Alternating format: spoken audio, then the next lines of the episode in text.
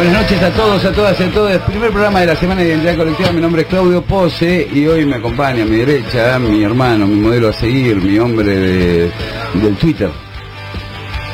Sebastián, licenciado Ruiz. Claudio Pose, ¿cómo estás? Muy bien. ¿Cómo estuvo el martes? Contame un poco. Eh, eh, hoy es lunes, ¿eh? Gracias, Claudito. Está medio complicado. Y nos acompaña mm, la, la que nos, nos cura las cosas de la cabeza. Estoy lista para traumarles a todos. Ahí está, Ana. Ana Feinberg, F-A-I-N, larga de R-G, Claudio Pose, tendrías Muy que bien, saberlo no, ya. pero para que demuestre lo bien que pronuncias tu apellido. Nuestra psicóloga semanal, ya podemos decirlo. Soy la Psicóloga de psicoanalista del pueblo, sí. Eh, de- la psicóloga del pueblo, me encanta. Sí, me gusta, encanta. me gusta la idea. Me gusta, me, me gusta la psicóloga del pueblo. Y tenemos un invitado hoy al eh, legislador porteño. ¿Sos legislador porteño? No, No, bueno, renunció. Increíble, una cosa insólita. Eh, ¿qué, ¿Qué vendría? ¿Por qué renunciaste? Ah, porque ustedes hacen el juego de los... Claro, nosotros, sí, es una cosa que reivindicamos, una rotación, Una rotación de candidatos. Bueno, presidente del Partido Obrero. ponele. Sí, Sí, sí, sí, sí, Eso sí, sí, es, legalmente sí. le- legalmente, bueno, caramba. Ah, te explico, ah, te explico. te Gabriel. Solano, candidato, candidato a legislador Primer candidato a legislador del Frente de Izquierda. del Frente Izquierda. ¿Te gustó el puesto? Veo, no, más o menos. No, es un, es un sacerdocio. Es un sacerdote. Gabriel Solano con nosotros del Frente de Izquierda de los Trabajadores, ¿no? El Frente de Izquierda, eh, ahora eh, pusimos barra U, con unidad. Ah, con unidad, FIT U. Claro, porque se sumaron nuevos partidos, entonces para mostrar que se ampliaba la unidad le pusimos unidad. Me- me- me- Ahora vamos a hablar un poquito de qué es la izquierda. Te queda FIT U. Sí, te, te voy a sacar de la campaña, si puede ser. Mientras no hablemos de psicología, te dio miedo, ¿eh? No trabajo gratis, no se preocupen. no, claro, no, no, se hace la transferencia, ¿no? Primero, son, son 45 minutos, la una termina y tenés que ponerla, ¿eh? Hay que ponerla, viste que los psicólogos son peor. Eh, eh, eh, es el capitalismo ilustrado, es el, el- el psicólogo. No, al contrario. No, si querés te tranquila. amor transferencial como contra... ¿Cómo? ¿De qué? Como, como respuesta contra el discurso capitalista, mira. Buah, que mate, Solano, Pero ¿eh? la cañona te dice, amar es dar lo que no se tiene a quien no lo es. Mira cómo lee Lacan, este tipo. Ah, y sí, es un gran lector, sí, vive de eso. Mi mi hermana- prácticamente... Tengo una hermana- Lee una mucho, lee, lee. Tengo una hermana lacaniana. A ver, eh, che, le arreglamos un poquito, Sebi, que vos que estás igual entrombado con los cables en este instante. A- a ¿Ahora está mejor? eh, Pero no, pero para que no estés incómodo, ¿viste? Ah. Lo- Y ahora te hace las indicaciones, te pone la mano, te dice un cuarto, ahí está. Ahí está perfecto. Este, No, tengo una hermana lacaniana y me enseñó un montón de frases para hacer creer que sé de algo de psicología. No, está bueno, está bien, socalero. Es un psicólogo socalero, digamos. No, te Te las frases importantes. Obvio, obvio. Eh, eh, algún día me gustaría discutir, una vez discutimos con Gabriel Solano que yo le decía que el mejor tuitero hubiera sido Juan Domingo Perón, y él dice que León Trotsky. Obvio. Qué debates, ¿eh? Es que Perón me parece que no entraba en 140. ¿eh? ¿En los 140 caracteres? Es medio larguero, medio, viste, No, bueno, hilo te mandaba. Claro, Hilo. 114. Pero claro, siendo- y aparte léelo, aguantaba, igual que Fidel Castro, te agarra el Twitter, te, te- te lo hubiera destruido. Te mandaba ¿no? la cinta. te mandaba la cinta, te mandaba la cinta. Che, bueno, han pasado cosas en nuestro país. El presidente Alberto Fernández ahí anduvo diciendo cosas con los cordobeses. ¿No? Dijo que algún día le gustaría que Córdoba se integre a la Argentina. Bueno, nada, como es un país con mucho nivel de debate político, el juez le contestó, lo quiero agarrar a trompada, ¿no? una cosa insólita. Viste que este país Arranca pasa tranquilo. Buen día. cosas raras, ¿viste? Pero aparte hay cosas que no van a suceder, porque si vos me decís te quiero agarrar la trompa y nos encontramos en la esquina, funciona. ¿No? Ok, Claro. viejo código, está mal, no hay que hacerlo, bla, bla, bla. Pero eso funcionaba. Pero esto de, de chusearse en los canales de televisión, los Ahora cosas- sería muy graciosa esa pelea, ¿eh? Agarrame que lo mato, o vos. sea, sí, tipo No lo veo ninguno de los dos tirando un recto. No, no, ni a Metiendo pa- cintura, Alberto pegando abajo. panzazo de arranque, te tira un panzazo de arranque. Sería como la Samir Sí. versus Viale. Claro, Samir Viales, sería una pelea así. Y, y, y juez te tira chistes. Tú tuve el superpoder que tiene, tirar de chistes malos. ¿Viste? Te- te- te- Es una máquina. Es, que es muy difícil debatir. ¿Te Este- tocó debatir con juez alguna vez? Por ¿Así? suerte no. ¿Nunca te lo quiero cruzaste? evitar. No, no, mira que me crucé con todos menos con juez. Sí, por eso, eh, porque me parece, es re raro, viste, que estás hablando y te tira, eh, ¿sabes lo que le dijo un, no? ¿Viste? Que te saca de contexto, es eh, como difícil, ¿no? Pero chistes malos aparte. Malísimo. Che, ¿y ¿con quién te, te, te ha- vos que debatiste con muchos, cuál fue el, el más complejo para debatir en términos teóricos y el más ridículo, que decir, no, no, no, que era imposible llegar a un debate? A ver, en Él o la, ¿no? Bueno, con mi ley me tocó discutir ¿Y? y en Crónica me tocó una vez. Y no, es un personaje demasiado raro. ¿En qué sentido? Que dice cosas sin sentido y busca, digamos, envaselinarlo con autores que posiblemente no leyó. ¿Viste esa gente que lee la parte de atrás de los Sí, libros? Sí, claro, conozco y, muchos. Y te tira un poco, como yo de psicología. Sí, como vos con la cante, Como. Pero yo tengo el seminario, estos los tengo ahí para, para hojearlo. Y entonces es una persona muy intratable. Es muy, No, sí, eh, sí. a mí es muy respetuoso. Yo quise, va, quise. Me dijeron, che, y si lo entrevistás acá a mi ley, lo único que yo puse una sola condición era con respeto, eso que te dice pelotudo y nada. Bueno, ahí ya no, ahí no yo podés no lo seguir. aceptaría, digamos. Pero es una persona que, que, que dice esta clase de cosas. que Yo lo he visto en la televisión. Me dice, "Eh, vos callate, sos un pelotudo. ¿Cómo te va a decir eso? No, no- no entra dentro de mi código, le tiro un sillazo. No tengo No, forma de seguir la conversación. Cae enseguida en la falacia dominem, ¿no? Como la de insultar a la persona para desacreditar el argumento. Cla- bueno, claramente es eso. ¿Cómo se, cómo se llama? Es una falacia ad hominem. Ah, domino. Claro, vos le decís tirando fruta.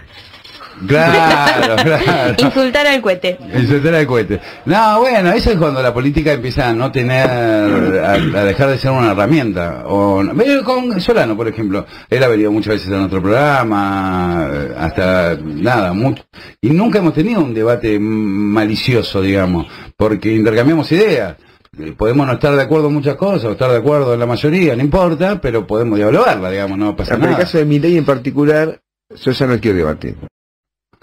Porque alguien que te dice zurdo podrido, te va a De matar. mierda. Y no, ya pasó una raya. Pasó a un límite. En la cual ahí se aplica esa vieja frase que al fascismo se lo combate, no se debate, ¿viste? No se debate, y es verdad, yo creo Y lo ya mismo. No, ya no se puede discutir con alguien que te Lo mismo me que pasa con el de la provincia de Buenos Aires, ¿cómo se llama? Expert. Expert, que hoy tiró con este desgraciado hecho que pasó en la provincia de Buenos Aires, la- Ah, el, asesinato, Buller, sí, sí. el asesinato del kiosquero tiró, eh, no, hay que tirarle bala para que quede como queso gruyero. Una cosa que es muy difícil, porque te lo puede decir un familiar, y yo puedo comprender ese momento de locura, de decir, no, porque ha sido una, una situación compleja en términos individuales.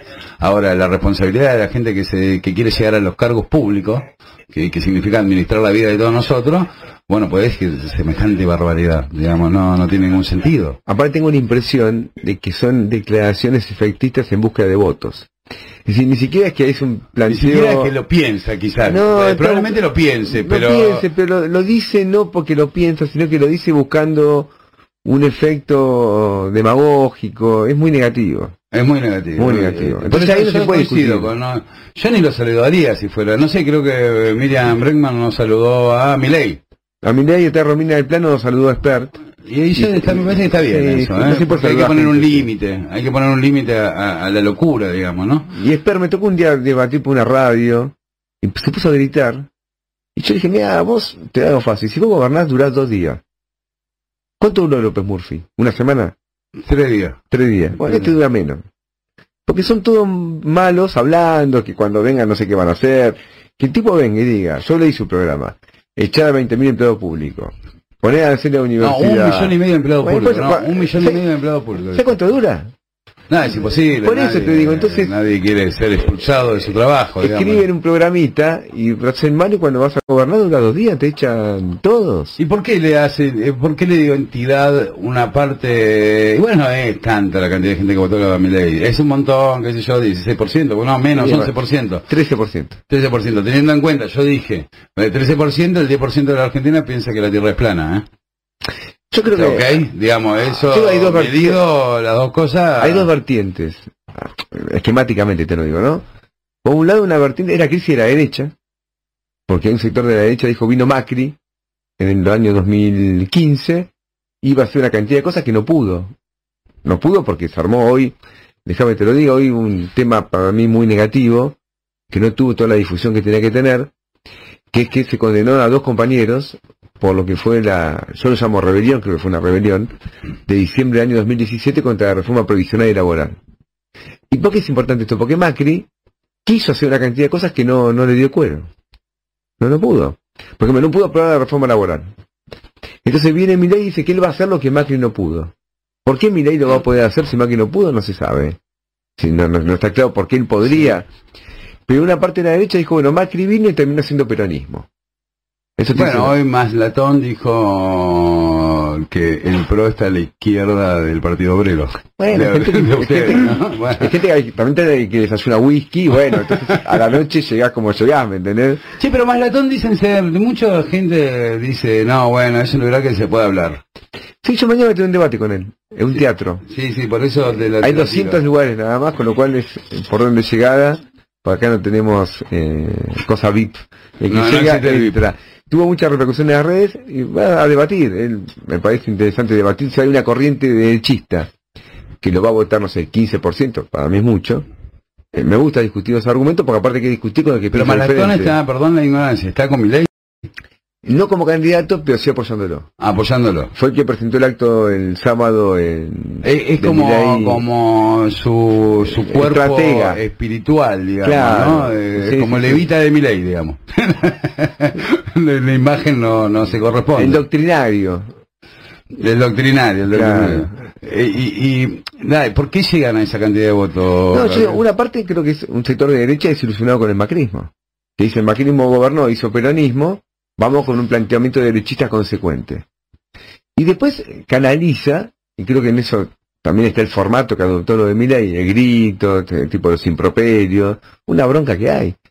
Vos si ves el, el- cómo votó la ciudad, donde mejor le fue a Milei fueron cuatro comunas. La cuatro, la La ocho, boca, que vamos a decir, la boca. la Boca, Parque Patricio, Barracas, la 8, Lugano Soldati, la 7, que Flores, toda esa parte, y la 9, Matadero, por ahí. Es decir, las cuatro comunas de la zona sur de la ciudad. Ahí le fue mejor que la comuna 2, que Recoleta, por ejemplo. ¿Tenés esa? de los sectores sí, donde tendría que irle mejor. Yo estuve, mirá, yo estuve este fin de semana en la Villa 20. Y hay gente que vota también en la Villa 20. ¿Por qué? Porque dice, bueno, este va y putea, tengo bronca, la estamos pasando mal. Entonces, a vertirte derechista, yo no le doy pelota porque está- tiene lógica que no nos vote a nosotros. Está bien que no nos vote Sí. porque tenemos una disidencia de principios. Ahora, el otro sector, que puede ser importante, eh, nosotros también queremos debatir. Yo cuando hago un debate con Maslatón no es que quiero convencerlo en lo personal. Quiero decir que yo también puedo discutir con el que lo vota a ellos. Claro, Y claro. me claro. interesa abrir ese diálogo. No, y Para aparte son, están buenos los debates de ideas, digamos. A mí, eh, si son honestos los debates, eh, honestos en términos de, de, de no faltar a la verdad permanentemente para conseguir un voto, me parece que es interesante, que se puede, ¿no? Este, hay que hacer el intento. Eh, no hay un que- tema, ¿sabes qué? Disculpa que te diga, eh, este sector de Sí, Beto li- Maratón, todos ellos, Los libertarios. han creado una idea que es la siguiente, que el mundo va bien y Argentina está mal. Cosa que no estaría ocurriendo, ¿no? Argentina Hoy- que está mal, sí, pero como parte del mundo. Sí, hoy veía el, el pánico que hay en España de quedarse sin eh, energía. Un pánico generalizado. Bueno, y el Reino Unido fueron pasa a lo mismo. comprar, fueron a comprar anafe, este, coso de combustible, hay como un desabastecimiento en, en ese rubro por las dudas.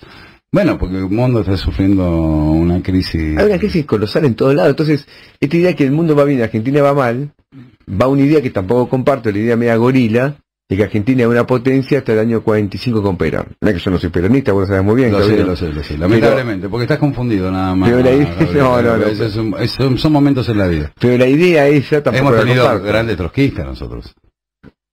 El peronismo ha tenido trotskistas siempre. ¿no? trotskistas. Ellos se autodefinían trotskistas. Bueno, pero... Hernández Arregui, por ejemplo, un, un intelectual importante. Sí, sí, sí. O- o- Abelardo Ramos, no me, o- no o me el lo digas. O No me, digas, no hables de Abelardo Ramos. Pero, bueno, pero fue trotskista. Te pido que no me... Te dije que no me hables. ya se pone como Milei. Se va transformando, se va transformando Gabriel Solano. y fue embajador de Menem.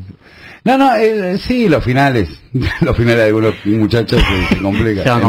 Se. La única idea que me importa marcar esto, que hay una visión de que el mundo, el capitalismo va para adelante, y que todo el problema existe que hay regulaciones del Estado que crean problemas y que de ahí se deriva las crisis. Y eso no está comprobado en nada. Aparte no hay evidencia que sea así. Y tampoco hay evidencia de que América Latina va, por ejemplo, te dice, no, el modelo chileno. Chile es un quilombo. No, eso no espanto. sí, Entonces, ¿cómo sí, te sí. pueden hablar de Chile ahora? Antes, hace cinco años te vendían el cuento de Chile. Que ahora te lo siguen repitiendo como loro. Es muy llamativo porque Chile tiene una crisis, el gobierno de Piñera está, está quebrado. Va a ganar posiblemente la izquierda en Chile, una izquierda que no es la mía, pero que se reclama de izquierda. Sí, algo, algo que, mm, que intenta ser progresivo, digamos. Algo, algo de ese tipo. Che, eh, ¿qué, hoy, hoy lo vamos a tener a Patricio, de un, un columnista nuestro. Yo le dije que no venga igual. No, no, pero yo le, después le retruqué. Y le dije que venga. Se va a poner mal si lo ve a Gabriel acá. Eh, bueno, Patricio Burlich de Miley, que es un columnista nuestro que adhiere a los sectores este, de derecha. Ahora en un ratito lo vamos a tener para que pueda debatir con vos un poquitito, ya que debatís con Malatón. Podés- ¿Malatón No. está bien dicho? Me suena... Malatón está a la izquierda de Patricio. Sí, está a la izquierda. ¿Viste que Maratón no te suena como, como uno de esos eventos que hace la provincia de Buenos Aires ante las elecciones? Tipo, el maratón de y gente corriendo, ¿no? tipo maratón, ¿no? Suena una cosita así. Eh, ¿y, ¿Y cómo se preparan ustedes como ya tercera fuerza, como decían, van a ser? Es muy difícil que no sean tercera fuerza. Para Bien. este domingo. No va a ir bien. La duda es si no va a ir muy bien. Bien no va a ir. Bien me refiero a los parámetros nuestros. ¿Ustedes esperan superar? Nosotros sacamos... eh, Superarse, autosuperarse ahora, digamos. Sí, bueno, vamos a crecer, eso no tengo dudas, porque el solo hecho de unas fuerzas de izquierda que no pasaban las pasos, son poquitos, pero esos votos van a venir para nosotros. Y después lo que yo noto es que todo lo que pasó del 12 de septiembre a ahora, todo nos favorece a nosotros, desde el punto de vista electoral. Pues ¿cuál es el peligro nuestro? El peligro nuestro es que el gobierno logre una fuerte movilización que le haga que votos que habían ido a nosotros vayan para ellos. Con la idea de que no gane la derecha. Eso no va a pasar. El gobierno es un... Ah, esa contradicción no la ves. No, no, eso no va a pasar. ¿Y pensás que va a votar mayor cantidad de gente? Puede ser, pero en Capital ya votó mucha. En Sí, ya, Capital es un caso... ya votó casi el 80 de otra vez. Sí, Capital es un caso que va, va a tener los mismos parámetros. Yo lo que veo es que nosotros vamos a estar creciendo uno, dos puntos. en el bueno, país. En el país, y acá en la, la zona AMBA, en Capital y la provincia de Buenos Aires, hay encuestas que están dando el 8% en provincia. Y lo que me parece... ¿Cuándo sacaron la vez pasada? En Sacamos el 5 y moneditas. Ah, mucho sería ese un crecimiento. Y lo- lo interesante esta histórico en ustedes. Sí, histórico. Y lo interesante sobre todo es que también cam- cambió nuestra composición de voto. A ver, Eh, en el pasado teníamos nuestro mejor caudal electoral en lo que es el primer cordón de la provincia. Digamos, Lanús, Avellaneda, Vicente López, San Martín, lo más pegado a la capital. Ahora no fue así. Ahora no fue mejor en Moreno, en Merlo, en Presidente Perón, o sea, segunda sección. segunda, tercera, segunda Claro. y tercera. Y esto es interesante porque este, la matanza, en los lugares más alejados de la matanza, Claro, a ver, porque hay una realidad, los sectores de izquierda radicalizados, como le dicen, a mí no me gusta llamarlo radicalizados porque son gente normal, acá lo tenés, Sebastián Bosque decía. Sí, que- sí, no está prendiendo fuego nada. digo, no. no, no, te hace frito el... sí, mejor así. El, pero te cambiamos sobre el auricular, por Dios. Este es, un- es un- una radio de importancia. ¿Cómo puede ser que.? Pero hay una auricular que anda mal, ¿eh? Y anda paseando, ¿no? El auricular. Este. Entonces es importante Es para verdad, no, nosotros lo que digo es esto. Es, es, es lógico, eh, o, o, o podemos decir que la izquierda eh, radicalizada ha sido una izquierda, eh, ha sido votada o apoyada por los sectores medios, habitualmente, ¿no?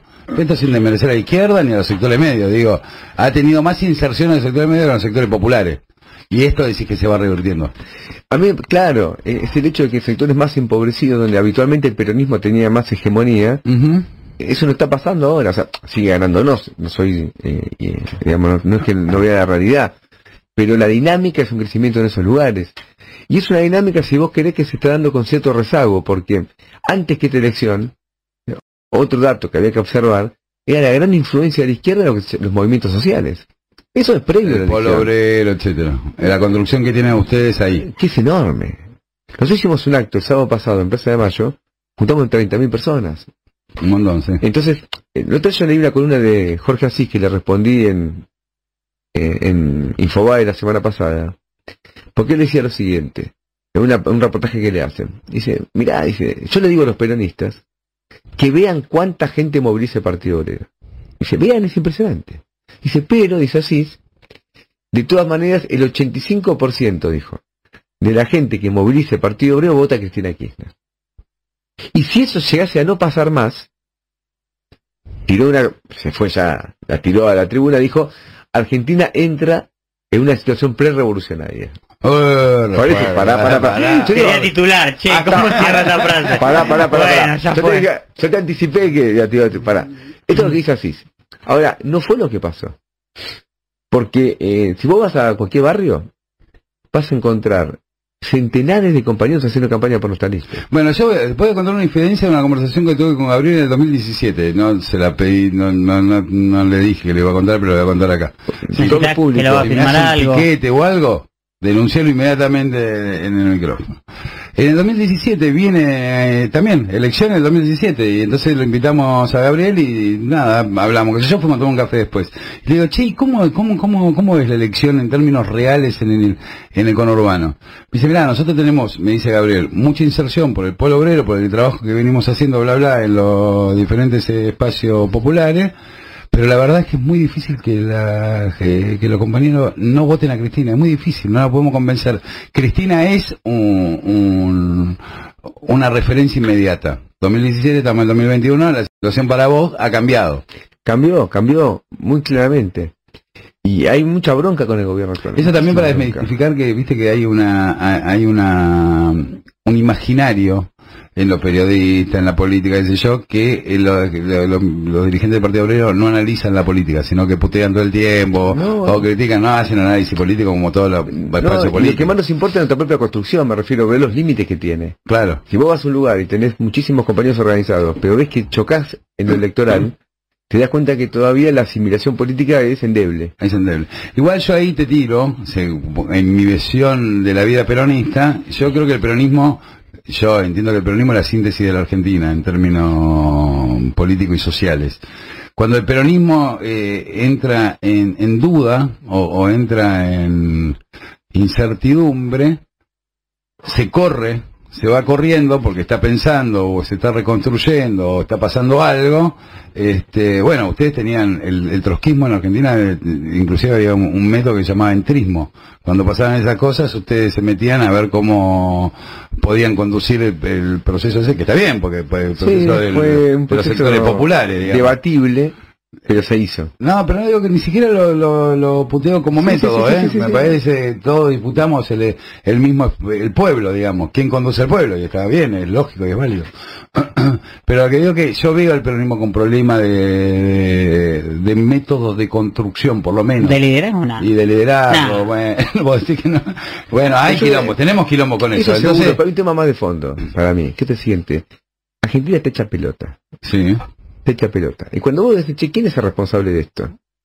sí, Y te das cuenta que son todos responsables. O sea, todos los que nos han gobernado en los últimos años, el país está más endeudado, sin infraestructura, con una pobreza estructural que no baja nunca del 35%, bueno. con una precarización Te voy a laboral. discutir el nunca, ¿eh? Yo creo que no había una pobreza del 35% hasta el 2015. Yo creo que era mucho más baja. Bueno, como estaban adulterados los números de INDEC, no se sabía bien. relativo, ahí te la voy a relativizar. Yo no Bueno. creo que hayan estado adulterados los números del detector. Bueno, me, yo- pa- me parece que eso fue una trampa en la que ca- caímos todos, me hace cargo, aunque no lo, no lo creo, que caímos todos en, en la demonización de un sector del peronismo ahí, al pedo fue para mí.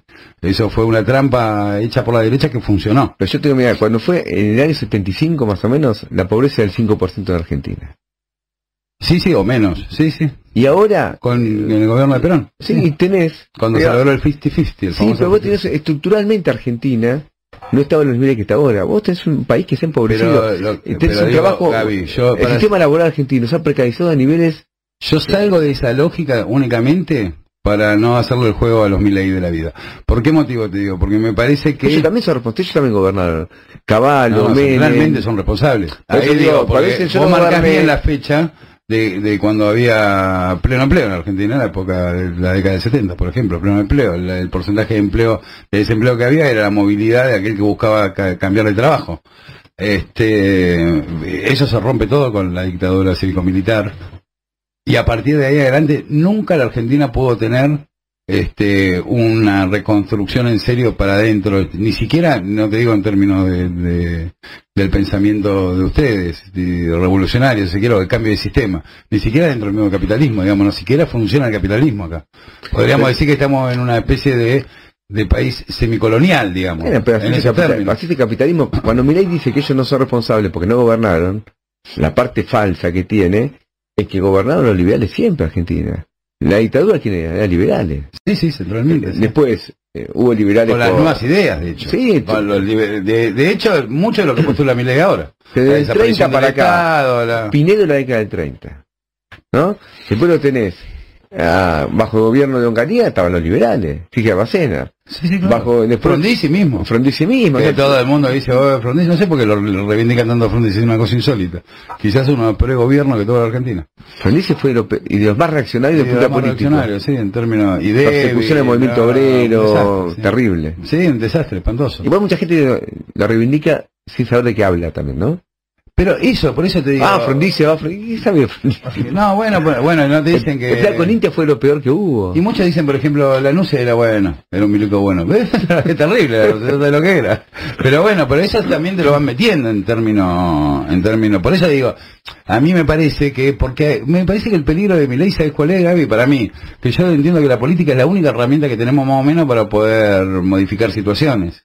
Donde te atacan la política en términos estructurales, no vamos a quedar sin absolutamente nada para poder desplegar. Pero yo pienso ahí Los que... sectores populares más allá de la diferencia, digamos. Pero yo no es que iba a aparecer defendiendo... Es decir, acá hay un tema que es el siguiente. ¿Por qué a mi ley le puede ir más o menos bien? Si yo salgo a defender a la política en abstracto, cuando son parte del problema, los que nos gobernaron, se estoy haciendo fácil a mi ley. Voy a hacer que toda la, una parte importante de la juventud, que está repodrida la situación que vive, y que le parece que es insostenible, porque labura por 25 mil pesos, por todo. Entonces, a me voy con mi ley, porque el Partido Obrero termina defendiendo a la política, son los chorros de este país. Entonces, yo no quiero asociarme a la defensa de los que gobernaron Argentina. Al revés, quiero decir que mi ley es parte de ellos. Mi ley gobernó con ellos, gobernó con Menem. ¿Quién es Caballo? Caballo es un liberal. ¿Quién es eh, López con, eh, de Arrúa? Es de ellos. Son de, es de esa banda. Yo estoy, hasta ahí estoy de acuerdo. Digo a mí lo que me pasa es que los gobiernos de 2003 al 2015 me parece que dan un vuelco importantísimo. Después podemos discutir si qué grado de profundidad tuvieron en términos teóricos, digamos. Este, pero sí hay una diferencia sustancial, es como una especie de isla en todos esos años que decís vos del 75 al, a la actualidad. Este gobierno no pudo revertir, yo estoy completamente de acuerdo. Este gobierno no encontró... ¿Y por qué ganó Macri? Uh. Bueno, hay, hay, hay, hay situaciones que hay que atender. ¿Y por qué ganó Macri la provincia de Buenos Aires? Porque yo- Hay que situaciones, eh, es multi... Parece que los kirchneristas tenían siempre la idea que tenía una- un grado de lógica que era la siguiente, me conviene pelearme con Macri, porque la es derecha, error eso, ¿eh? porque la derecha decía nunca va a llegar al gobierno a través de las elecciones, Sí, lo solo llegó con golpe de Estado. Lo dijo Néstor Kirchner. Y perdieron la provincia de Buenos Aires, perdieron el país. Eh, entonces cuando vos ves eso, Pero eso es un error táctico. sí, pero si, si había el país había transformado, ¿por qué la población votó a Macri? Bueno, pero es, es también es medio un reduccionismo eso. Yo lo que digo, está bien, lo podemos debatir por qué ganó Macri. Por un montón de factores. No nos va a alcanzar el programa. Está bueno el debate de por qué, por qué logran pegar el salto. Hay un montón de situaciones. Yo lo decía la vez pasada. Por ejemplo, tenías un montón de intelectuales progresistas que te decían, bueno, Macri es la derecha democrática. Bueno, yo en- en- entiendo que es de buena leche que lo decía el chico este de, de Mall Diplomatic, no me acuerdo el nombre, el director de Mall Diplomatic Argentina. Este, Sí, sé que- sí, no me acuerdo. no, me- no me puedo acordar el nombre. Sí, pero el obrero que Ahora- pone impuesto a las ganancias no votó, porque ni sabe quién es el nunca No, lo pero lo, su lo vida. que, no, lo que digo es, no, por eso te digo que son multicausal, porque son un montón de situaciones. Eh, en la- una propia, digamos, que quizás el modelo o la- necesitaba otra otra etapa más profunda. Yo yo creo más en eso, que el modelo había llegado a un techo, a un cuello de botella, si se quiere, y necesitaba generar transformaciones más fuertes a la que había generado. Pero habían puesto a para que haga lo contrario. Porque si vos ibas a hacer una Eso es transformación más fuerte, yo no desconozco. Si hubiese sido hecho lo contrario, no. Porque a mí me, eso es, las individualidades no hacen a las fuerzas políticas. Porque vos podés poner a decir, este es el mejor No, no, compañero yo que que tenemos. hecho Scioli porque no, no puedo saberlo. Digo, Claro, ¿cuál no es la intención de ponerlo? O sea, si yo pongo a Scioli, digo, bueno, quiero hacer algo con Scioli. O sea, si yo mañana postulo a alguien que es de la derecha de mi espacio político, tiene una lógica que postula él y no a otro. No, no es azaroso. Son decisiones políticas que tienen determinado... con- Las personas también expresan contenidos políticos. No, no, no es un problema de... Sí, pero son más importantes lo- lo- lo- las fuerzas políticas, que condicionan y también... A mí yo voy a contar mi, mi- mi experiencia con Néstor Kirchner, era que yo pensaba que no era lo que después fue Néstor Kirchner, que fue mucho más interesante de lo que yo pensaba en el 2023, de hecho yo no- ni lo voté. Eh, eso, nada, vos me decís, bueno, pero no te diste cuenta vos cómo era Néstor Kirchner, más allá de que te guste mucho o no Néstor Kirchner, pero mm, era muy diferente de lo que pensaba yo, fue muy diferente de lo que pensaba yo. Eso puede ser que yo no me haya dado cuenta, o en realidad puede ser que las condiciones objetivas, la fuerza, la fuerza misma de, de- de tu espacio te condicione y que vos cambies en función de esa situación. O capaz que siempre fue así el chabón, nunca lo vamos a saber a eso. Te digo, con serio no sé qué hubiese pasado. Desconozco.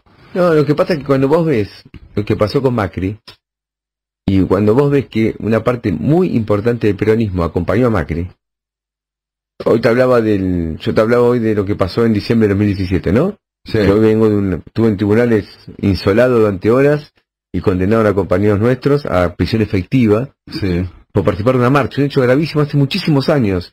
No se condena un militante popular. No, un por espanto, participar- sí. Una sí, cosa espantosa. Una cosa que no... Pero en esa oportunidad es importante ver lo siguiente.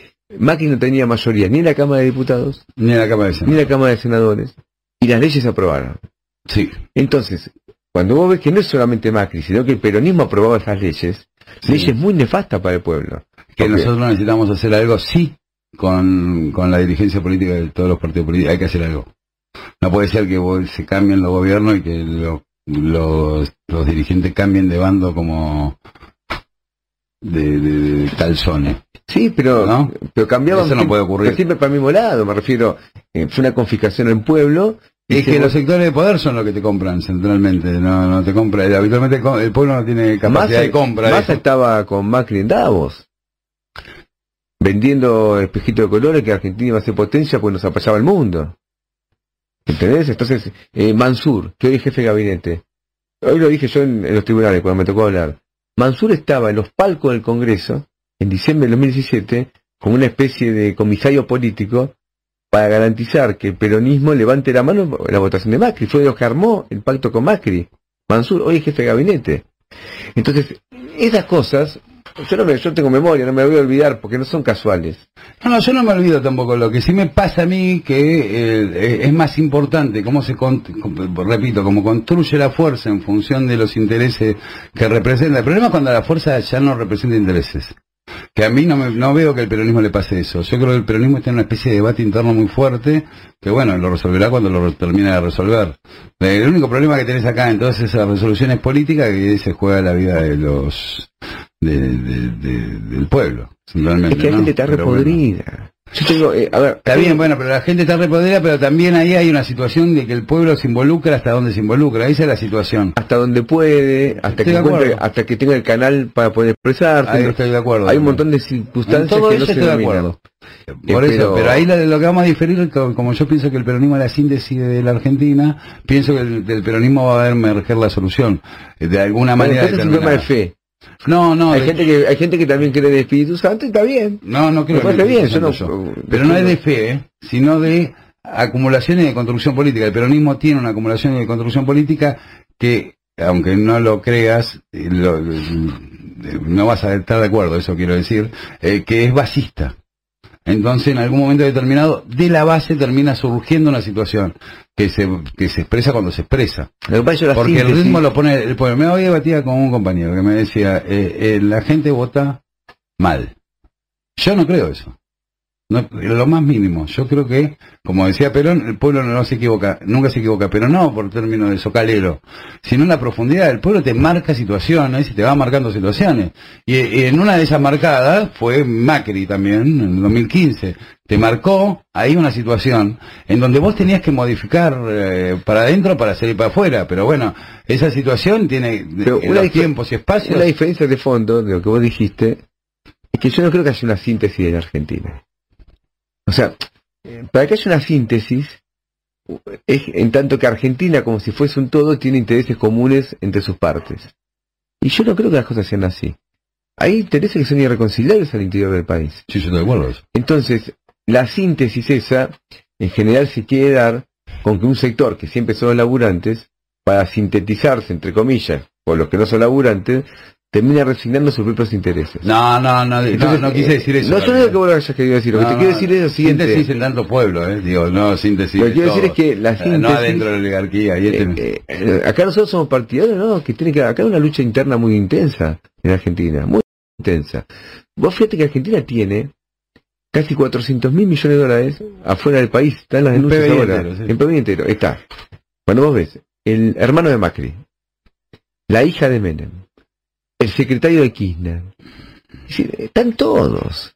Entonces acá no se escapa nadie. No, pero pará.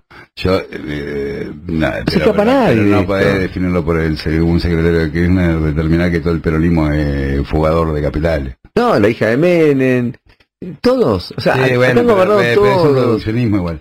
Eh, es un reduccionismo. Pero a veces bien reducir.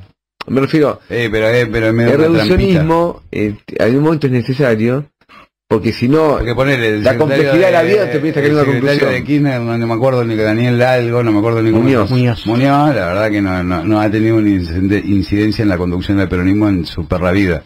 De que No, No, pero me que refiero- nada, si choreó, desconozco, ponerle que sí. pero bajo todos los gobiernos Y se lo estos, llevó va afuera, qué sé yo. No, pero no es un choreo personal. Yo no estoy hablando de un choreo personal, pues ni siquiera me interesa, aunque lo repudio. Si hubiese ocurrido, y ocurrió.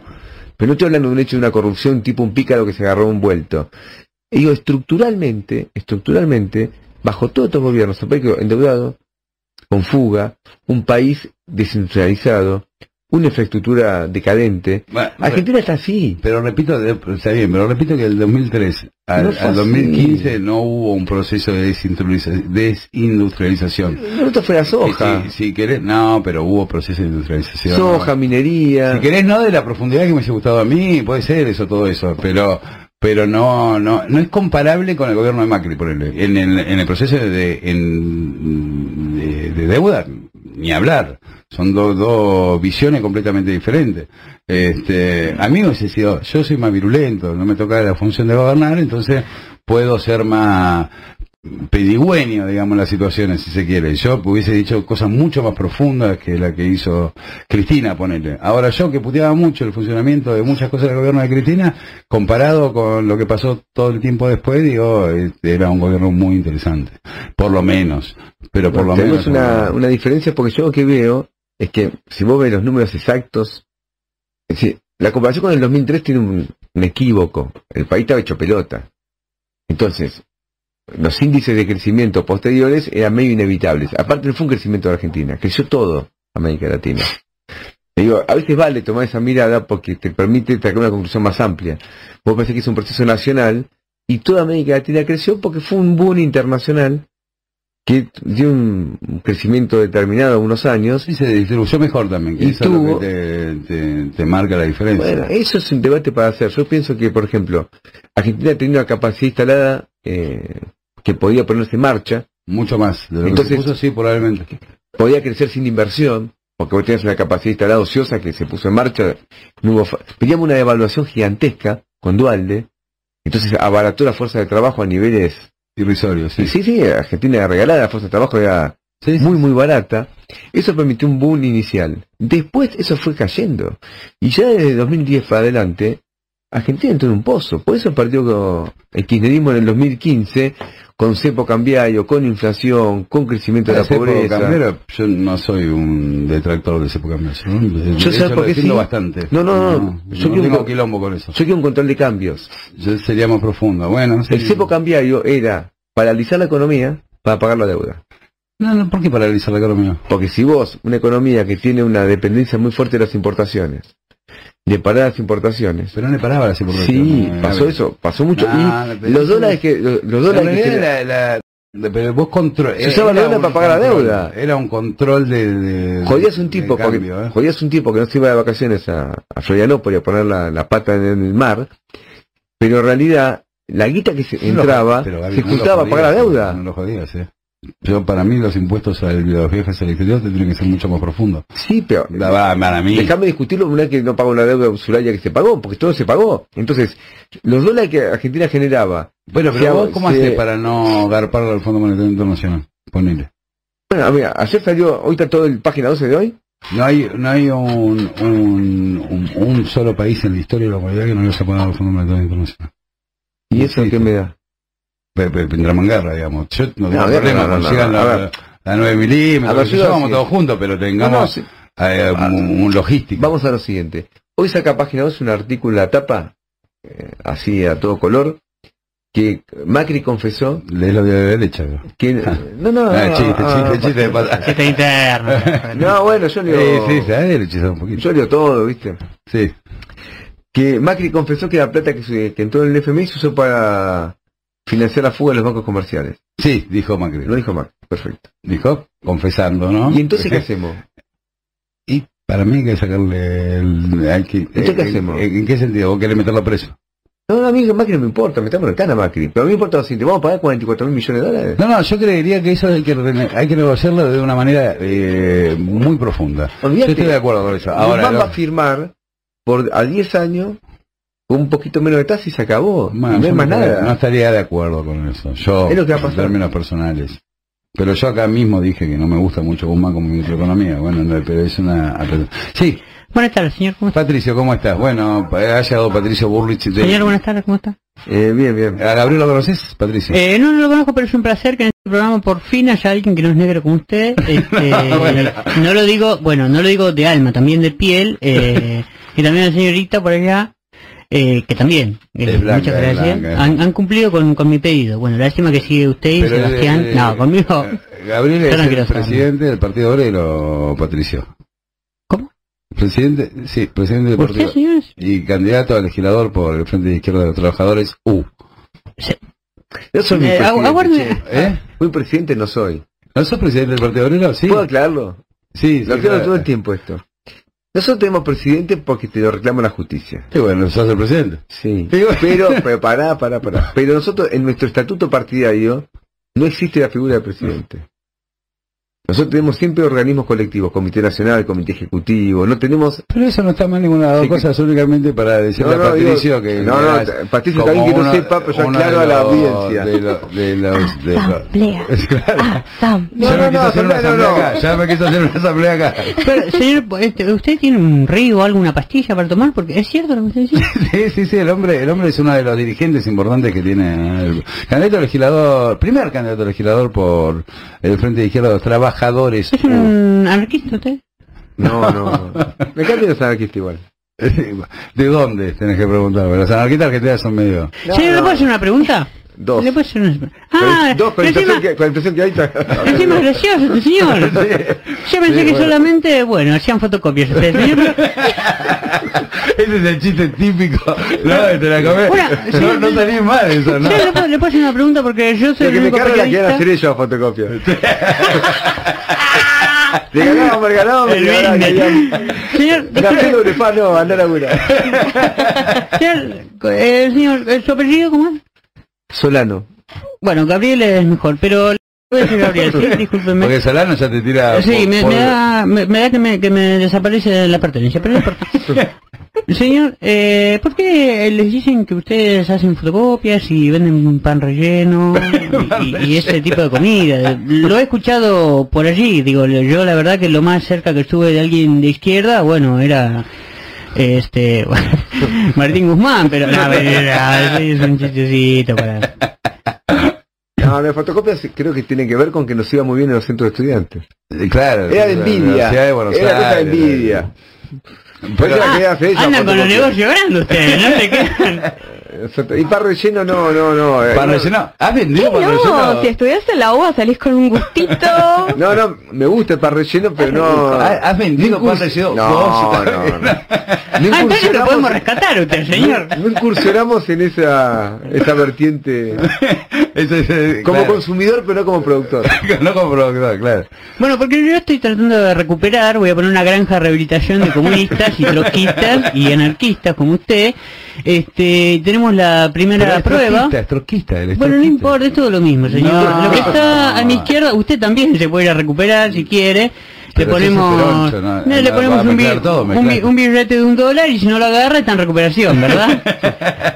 y bueno, con, con, lo- con los camaradas, ¿no? Porque entre ustedes se dicen camaradas, ustedes se dicen compañeros, bueno, y después nosotros nos decimos vecinos. Este, la prueba que estamos haciendo es poner un- una rueda en un rodado, ¿verdad? Lo rociamos con alcohol y le damos una caja con encendedor, con fosforitos, ¿verdad? Y si, y si la persona no lo quema es un día más. Es paso a paso no quemar una rueda. Escúchame, ¿a quién vas a votar, Patricia, vos? Eh, yo- no, el voto es secreto. Estoy viendo a ver si sale una, si emerge alguien, si emerge alguien a la derecha de mi ley, ¿verdad? No, bueno, va a ser, va a ser un poco, un poco difícil, un poco difícil. Maratón me gusta. ¿Por qué te gusta Malatón? Porque le dice a Horacio Larreta que es un que es un comunista, así que me parece muy bien. Ah, bueno, caramba, caramba, caramba. ¿Qué dice Manuelito? Dice que bolchevique, dice acá Mariano. No puedo, no escucho esa palabra y me da taquicardia, señor. Bueno, bueno. ¿Pero vos sos bolchevique? Sí, sí. Bancás el bolcheviquismo, no sos menchevique, nada de eso. No. Un día vamos a hablar igual un poquito. Un día Pero yo no puedo compartir piso con este señor. ¿A usted le parece? que- que... cuando me enojo se me pone con estos tines. Bolchevique significa mayoría. Escuches, claro, de ahí viene. Patricio, tranquilo, no, No, me hagas porque- llamar al examen, no me hagas sacar la matrícula, por favor. Pa- Patricio Burris de Milei, cuando se pone nervioso se transforma en Néstor Kirchner, no sé, es una cosa Sí, pero recién me salió como el orto, así que espero no volver a enojarme. Una mañana normal. No, no, no sé por qué te pasa eso, Patricia. Che, vamos a, a un temilla chiquitito y volvemos. Te quedas un ratito más, Gaby. Dale, dale. Eh, no sé qué nos tiene Mariano Ah, qué bien. preparado. Está- está no, programa. porque tenemos la grilla del programa, No, la respetamos de principio a fin, está todo pautado y mira cómo empieza a sonar este temaiken que lo tenemos hablado, Muy todo bien, él sabe sí. que va a poner A ver. este temazo. Eh, ¿Que cómo se llama Claudio Pose? Esto es obviamente Fontoa con octafónica. No bueno, queda Mariano, otra. Gracias, Mariano. Nosotros las papás.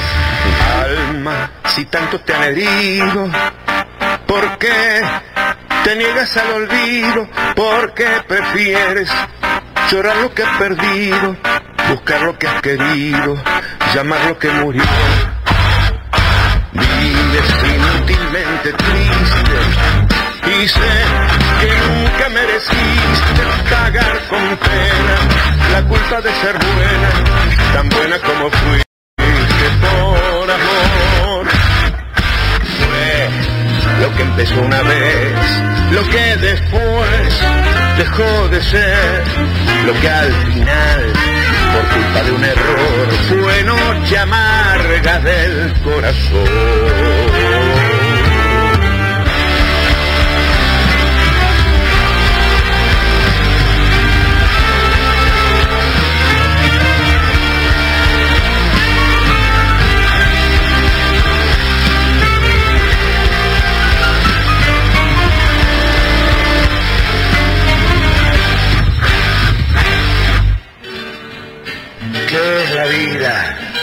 Frenesí. ¿Qué es la vida? Una ilusión, una sombra, una ficción. Y el mayor bien es pequeño. Que toda la vida es sueño. Y los sueños, sueños son. Vives inútilmente triste y sé que nunca mereciste pagar con pena la culpa de ser buena, tan buena como fuiste por amor. Deja esas cartas, vuelve a tu antigua ilusión,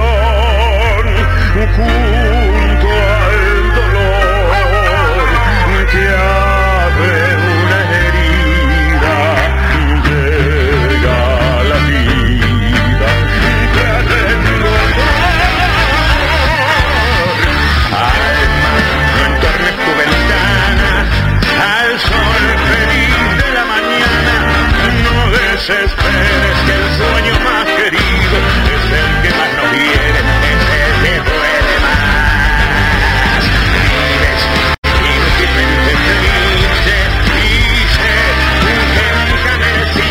Una de la madrugada en toda la República Argentina, seguimos acá en Identidad Colectiva con... Ahí cerrando la conversación con el amigo Gabriel Solano, primer candidato a legislador, porteña. ¿Te gusta la idea porteña o no? Sí. A mí no me molesta. Convencido, lo dijo. ¿Sabes por qué? Porque yo, no, yo nací acá, en Buenos Aires, pero nunca defendí los intereses del puerto. ¿Por qué me dice porteño? A mí me, me molesta a mí. Eso porteño. Igual yo no creo que haya una diferencia, una oposición entre la ciudad y el resto del país. Esta idea que viste la coparticipación un punto más, un punto menos, me parece que cuando vos te sacan eh, 20 mil millones de deuda externa, te dicen no, peleémonos No, por 0,5 entre nosotros y los tucumanos, me parece berreta. No tiene- no, no tiene sentido. no me prendo en esa. Che, Gaby, bueno, para, para cerrar, eh, primero, River campeón, ¿no? Claramente. Eh, ahí nos une con, eh, viste, River sintetiza todo. Mira, yo tengo mucho miedo. Es gallina, es gallina, Gaby. es- El enemigo Boquita, goleó, no, goleó, no, gustó. Boca, no, Boca estaba muy de lejos. No, ¿Qué No sé por qué tenés miedo, es imposible que se nos acabe de que campeonato no hay forma. Platense, tengo que ganar. Ah, vos decís que tenemos problema. pero ¿cuántos puntos llegan? Racing viene Platense, Racing, Viene Platense, en Vicente López. Después Racing Racing local. en, el- en el Monumental. Eh, después viene Defensa y Justicia, creo. No, eso, es- no, eso es, defensa y Atlético No, Tucumán Rosario. Central. Central, Defensa y Justicia y, Atlético Tucumán. y Atlético de Tucumán. Papita la que tenemos. No, no, estoy, estoy, estoy confiado. Pero. No, no hay forma de que... Pero aparte lo tenía al pibe este iluminado, ¿cómo se llama? Ah, no, Álvarez es una cosa increíble. Vivimos un momento ese, cuando se nos fue la Copa Libertadores. ¿Hay algún futbolista trotskista eh, en la historia del trotskismo argentino? Mirá, estuve el otro día, hice un Instagram Live, así se dice, con capa. Con Ah, capa Ángel. anti-River ese capa. loco, Ah, bueno, mal, pues sí. capa, está todo mal, no va a River no le fue como, como tenía. Pero, Pero Guatativa la de pasada, Ya, puteándonos un poquito. Y Ya, capa es pero- de izquierda, de dice. izquierda no, no, se llama a Pero votar. PC, ¿no? PC, Claro, viene de la rama de Menotti, llamémosle así, del menotismo. medio contradictorio, me noté, no, Pero él nos vota a nosotros, no, Menotti Ah, nos ¿sí, ya dijo? Sí, sí, dijo públicamente. Así que bueno, no Bueno, sé a quién votar a los jugadores, realmente es... No, pero si había algún militante trotskista. Capaz que había Lo que algún pasa es que el militante tiene que imitar futbolista. mucho, no te puedes jugar a la pelota todo el día. Esa es la pelotita, loco. Oye, Gaby, cerrame un, un mensaje para mm, aquellos que van a votar el domingo de tu parte. Mira, te hago fácil. Yo pienso que eh, son elecciones legislativas. Esto es importante verlo. ¿Qué significa? O sea, acá se va a votar cuál va a ser el Congreso, cuál va a ser la legislatura, en diferentes provincias, acá en la ciudad, bueno, se elige la legislatura porteña también. Entonces, ¿quién da garantía de defender a los trabajadores en el Congreso, en la legislatura? El Frente de Izquierda. Nosotros no vamos a votar nunca una reforma laboral. Nunca vamos a reformar una, reforma previsional. Nunca. Eso está clarísimo. Nunca vamos a votar la venta de tierra como le votó el peronismo en la ciudad de Buenos Aires a la reta de manera obscena y permanente para después distribuirse los cargos del Estado porteño entre ellos. Si nosotros damos garantía de defender siempre el interés de los laburantes. Nos fue bien en las pasos. Hicimos una buena elección. Ahora estoy seguro que nos va a ir mejor. El tema es cuánto mejor nos va. Y yo pienso que si estamos en el Congreso con un bloque importante, va a ser un- para el pueblo argentino, para lo que viene, un hecho significativo. ¿Qué viene? No viene cosa buena. Se está hablando de una nueva devaluación. Parece que muchos dicen inevitable, van a cuál es el número. Está el tema de una inflación que va a ser más alta. En el, eh, jueves tenemos el número de inflación, tres y pico por ciento. Ya estamos en el 52 por ciento anual. La derecha quiere una reforma laboral. Lo dijeron abiertamente ante las pasos, la reta, Macri, todos. Entonces un bloque de la izquierda va a ser importante. Entonces ya vamos a votar a la izquierda, aparte por este tema que se le adjudica a este, esta frase que si uno siempre hace lo mismo, siempre nos va a pasar lo mismo. Si votamos siempre del mismo modo, Argentina es un país decadente. Y no nos merecemos un país con el 42% de pobreza, 55% de los pibes pobres, cada vez más endeudados, precarización laboral, crisis habitacional, represión en la Villa 31, represión en Guernica. No queremos eso. Y votar a la izquierda es cambiar. Es un voto a favor de los trabajadores. Así que estoy seguro que no va bien, pero queremos que nos vaya muy bien. Bueno, el domingo vamos a tenerte acá, o por teléfono, a ver Porque acá no voy a poder venir, porque pues, bueno, estamos en el búnker nuestro. ¿Dónde está el búnker? El búnker lo tenemos en un hotel que no sé cómo se llama, en la calle Mitre. Pero tipo pensión, no. No, no, no, no, no. Es medio noventista. Eh, Mitre y Montevideo. Ajá. No, tiene agua potable, todo. Todo. Baño a compartir, ¿viste? Eso, no. No, está piola, tiene, tiene, ¿cómo se llama esto? Iba a decir alfa, pero no, cortina, todo. Cortina, Ah, está. Luz, dice. Somos pobres, pero raros. No. Gaby, gracias por venir. A ustedes, ¿eh? Un fuerte abrazo. Bueno, pasó Gabriel Solano acá por Oriente Colectivo, ahora se está yendo a dormir, por supuesto, mañana se debe despertar, primera actividad, 6 de la mañana, esta clase de cosas. Este, Difícil. No, no diga lo de la fotocopia, que a la mañana No, hacer yo no fui aparte. Gracias, Gaby. Gracias. Eh, Bueno, eh, Está- y, y ya tenemos en línea, se va un River Platense. Entonces, Che, una hincha de boquita, No, contame no, boquita, no, pisándole los talones, le ha sacado las zapatillas a River lo- Plate. Eh, Te me quedo ahí un poquito, Patricia. Lula Coxia, ¿cómo estás? Claudio Pose, Sebastián Ruiz y mm, eh, Ana Fainda. Anita, listo. Fin, Anita. Y Anita te saludamos. Feliz. ¿Cómo andan? A los dos les fue bien.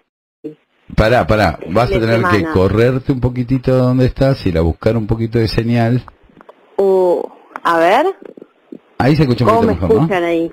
Perfecto. ¿Estás en el baño o algo? ¿No te dejan hablar en tu casa? ¿Tenés que esconder? ¿Te pasa algo de eso o no? No, ¿Estás estoy secuestrada ahora o en no? medio del living, estoy. En este momento estás secuestrada, Lula, podemos decir que estamos hablando, en este instante parecemos crónica, de repente nos transformamos en crónica. No, no, estoy en el medio del living.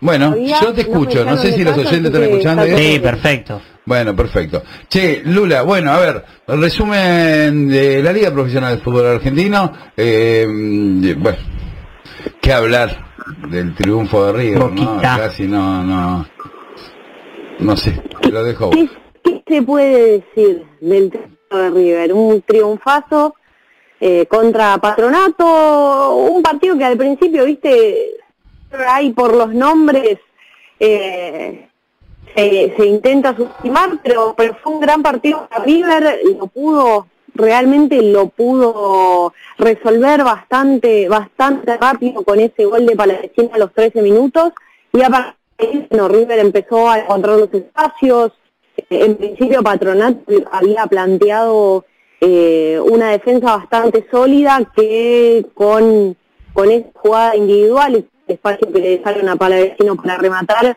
eh, después el partido se les hizo cuesta arriba, y qué decir de Julián Álvarez y ese presente eh, está teniendo, convirtió cuatro goles, una fecha venía a convertir un también, eh, se llevó la pelota a su casa un grandísimo jugador que por ahí tiene algunas definiciones eh, que son muy buenas, por ahí en el área, en algunos partidos te sorprende con eso, también te sorprende participando de la creación eh, del juego y bueno, en este partido le tocó estar en el lugar indicado, en el momento indicado, en prácticamente todos los goles, quizás el último eh, que, lo habilitan fue quizás la mejor definición, después los otros tres goles fueron de estar en el lugar justo eh, para poder eh, para poder rematar, uno de cabeza.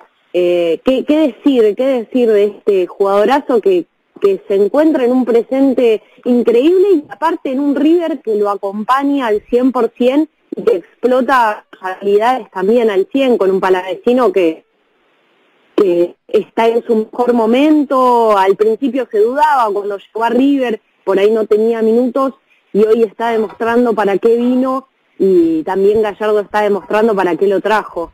Eh, un palavecino que, que maneja toda la mitad de la cancha y que, y que también puede, puede abrir eh, un partido con, con el derechazo que metió con Patronato.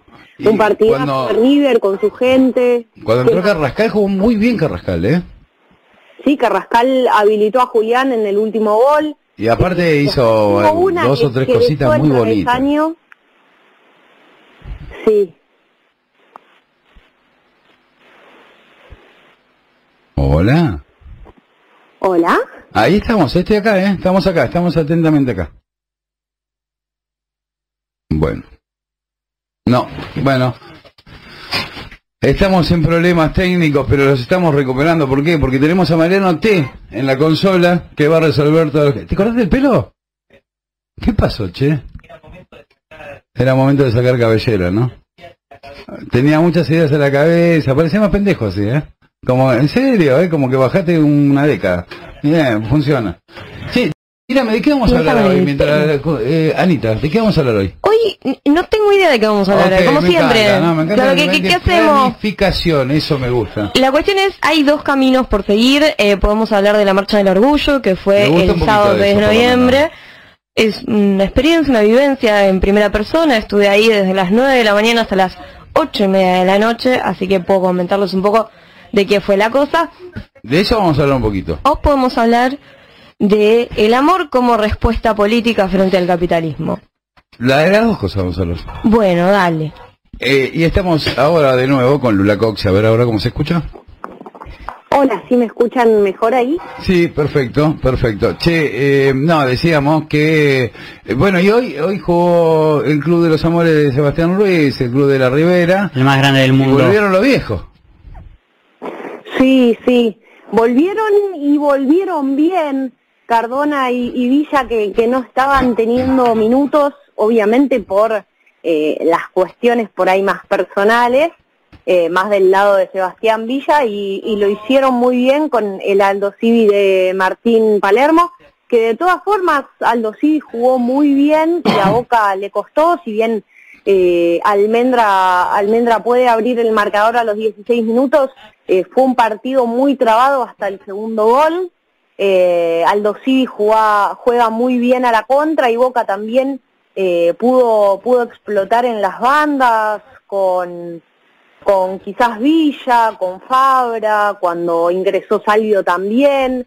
Eh, quizás me queda la duda eh, cómo hubiese terminado el partido si en el segundo gol eh, le hubiesen cobrado, no, no se lo hubiesen validado porque la pelota cuando Salvio tira el centro hacia atrás para que remate Villa y después a Cardona le quede le quede el rebote, esa pelota se había ido.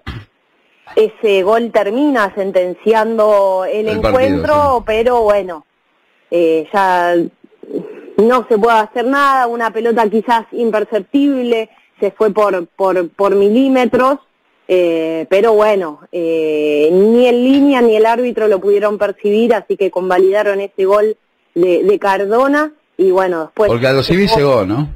Sí, había, había una cuestión eh, que... Había visitantes. Había visitantes. Raro. Había visitantes porque Sí. se jugaba en Mar del Plata, ¿no? Así es, así es. Se jugaba, se jugaba en Mar, de- Mar del Plata y bueno, Aldo Civi había puesto a la venta las entradas que quedaban en, en lo que es en lo que es la tribuna de los visitantes, pero eh, en realidad son entradas para los hinchas de Aldo o las personas que eh, no son socias pero bueno, por ahí por la cercanía de Mar Plata y por, la cantidad de gente que, que sigue al Ceneice, eh, esas entradas terminaron cayendo a manos de, de hinchas, de simpatizantes de Boca, que no pudieron ir con la vestimenta de Boca, pero que sin embargo fueron con, con, con globos, con bengalas. eh, Sí, y había, había algo para el morbo también ahí, ¿no? Que era la, la pelea histórica entre Martín Palermo y, y eh, Riquelme. ¿Viajó Riquelme al final, sabes? Si, si- o no, o, o decidió no viajar. Yo no lo vi a Riquelme en la cancha, eh, pero bueno, por ahí Bataglia y, y con su abrazo, con sus palabras, eh, un poco, un poco silenciaron ese, esos, esos rumores, por ahí lo que se hablaba en torno al partido entre estos ídolos de Boca, los tres ídolos de Boca, Bataglia, Palermo y Román, eh, pero bueno, me parece que, que Boca se lleva este triunfo, se lo lleva bien, eh, pero no hay que perderle la pisada al Civi que, que bueno, por ahí está jugando, está jugando bien, ya venía con, con un buen, quizás un buen rendimiento, no buenos resultados con Fernando Gago, pero eh, bueno, Martín Palermo eh, me parece que lo está llevando bien al equipo por ahí sin tener la categoría que tienen algunos jugadores de... Sí, de empezó hace poquito aparte, porque es el Claro. de Gago, ¿no? ¿Cómo? Gago se fue a Racing y quedó Palermo. Claro, sí, sí, Gago igual salió antes de arreglar eh, con Racing, salió por un problema con la dirigencia, no por los resultados, eh, y bueno, ahora está en Racing y bueno, también le está yendo un poco mejor tratando de... de- Ganó 2 a 0, ¿no? 2 a 1, 2 a 0. Así es, así es. Che, Lula, bueno, te agradecemos mucho. ¿La selección cuándo juega? La selección juega este próximo viernes a las 20 horas con Uruguay, allá en Uruguay, y vuelven a jugar el próximo martes 16, 20-30 horas contra Brasil en San Juan. El martes que viene, ¿no? Sí, el martes que viene. Y, y la liga el miércoles, ya al toque. Y la Liga River juega el miércoles contra eh, Platense. Platense, no, juega el domingo con Platense. Ah, el domingo y recién. juega el miércoles con, con Racing. Pero pará, ¿este domingo se juega la liga igual por más que haya fecha FIFA? El domingo 21 juega Ah, River. Platense.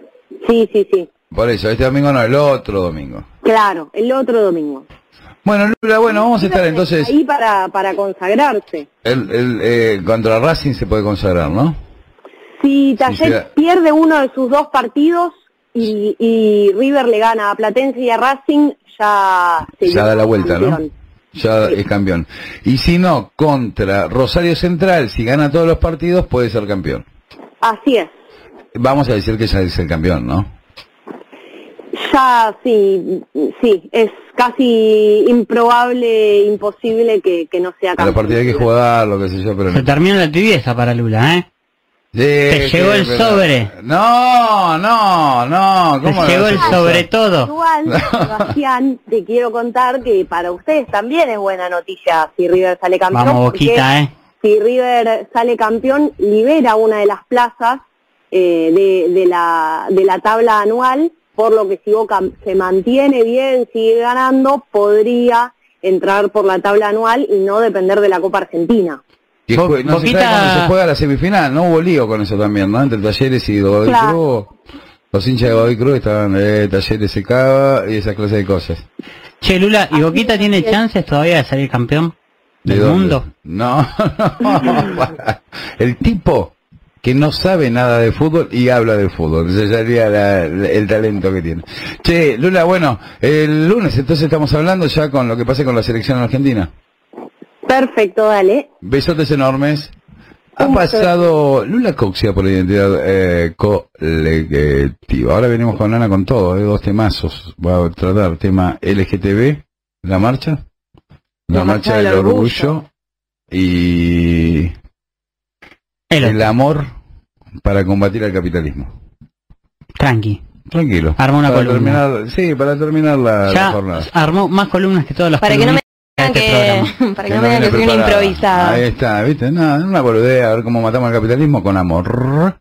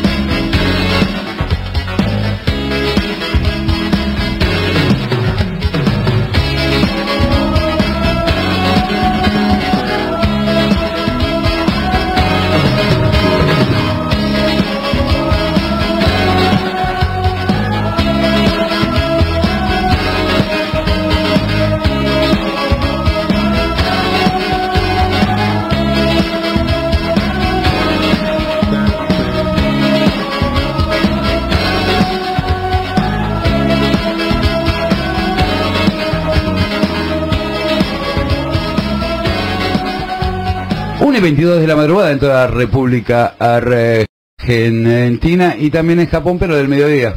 Eso me lo enseñó quién? Akira. A ver, Hay que nombrarlo siempre. Sí, porque... puso, pone guita, Kira. Sí, ya me, me voy a poner celosa porque a mí no me nombran cuando No, no bueno, siempre. Esto así no se puede. Siempre, siempre te nombramos. Siempre. ¿Vos Arrancan el programa? ¿Entero? Oh, jaque mate. Ana. ¿Por qué la risa? No entiendo. Sí. Porque soy una señora que se va a dormir re temprano cuando no está viciando en el Call of Duty. No sé. ¿En el qué? ¿En? En Call of Duty. es buen juego. Eh, bueno. Lástima que yo lo jugaba en el ciber, que no te dejaba guardar la partida, entonces Oh. siempre llegaba hasta el mismo lugar. Y más de dos horas no podía pagar. Por eso yo esperé hasta los 30 a tener presupuesto para poder bancarme los jueguitos en mi casa. voy a hacer Ah, eso, me voy a bajar el... No laburo más. No, no Sebastián. Hay una versión móvil que podés llevar en el celular. Venimos hablando hace meses ese tema. Chao. Los jueguitos Me voy están acá, de fuera. allá. No, están fuera. Me voy a sacar de- la visera. Están fuera, están fuera, no puedes. No, podés. No, no, no, y si te bajas el Genshin Impact eh, está increíble. Bueno, chicos, colección eh, de- hay un sobre todo ahí también. ¿Eh? ¿Me están dando plata para Sí, nombrar? para Sí, nombrar. Y también, si te querés divertir es- todos es- los días, podés descargarte. ¿Viste cuando la leen? que, que, Que la casual, ¿viste? Sí, y si te querés divertir todos los días, eh, ¿por qué la haces Hoy está lloviendo para esquivar la lluvia. Bueno, comprate un colchón. Dale, ¿qué tiene que ¿Qué ver? tiene que ver con Pero choco? son juegos que no necesitan pagarle a nadie ya, como... Ya Mira, están hechísimos. No, siempre, siempre. Ahí está el negocio, ¿viste? Te lo voy a decir. Y no sé si darte el pie para que me digas cómo el amor destruye el capitalismo o eh, hablar de la Vos tenés ganas de que nos peleemos hoy, Claudio. No. Venís con No. ganas de pelear. No, si es ahí se vino un trojista acá que estaba... Claro, no, me parece que ahora Se empieza a quedó, tener... claro, pero como se quedó con ganas de pelearse con el trosco yo, que no trosqueó, me la quiere trosquear a mí. Y No, trosqueamos me gusta, todo. eh, estábamos Buena hablando charla con fuera del, del aire, que se puede hablar, a mí me encantaría, va, me encantaría, no, no, no me encantaría, pero eh, me, me eh, estaría en una charla con un neoliberal, si te permite hablar, si no te putea y esa clase de cosas, no terminamos sillazo. Bueno. No, no, no, claro, que En un país muy, muy, muy lejano, en una galaxia. En todas partes. Yo viste hoy el, el presidente, no me acuerdo qué país, que queda ahí, es una isla que queda cercana a Australia, que, que tiene... ¿Nueva Zelanda? no? No, no, no. Estás hablando, de- no sabes qué país estoy hablando y, y cuando lo veas tampoco... Ahí, dale, dale, google.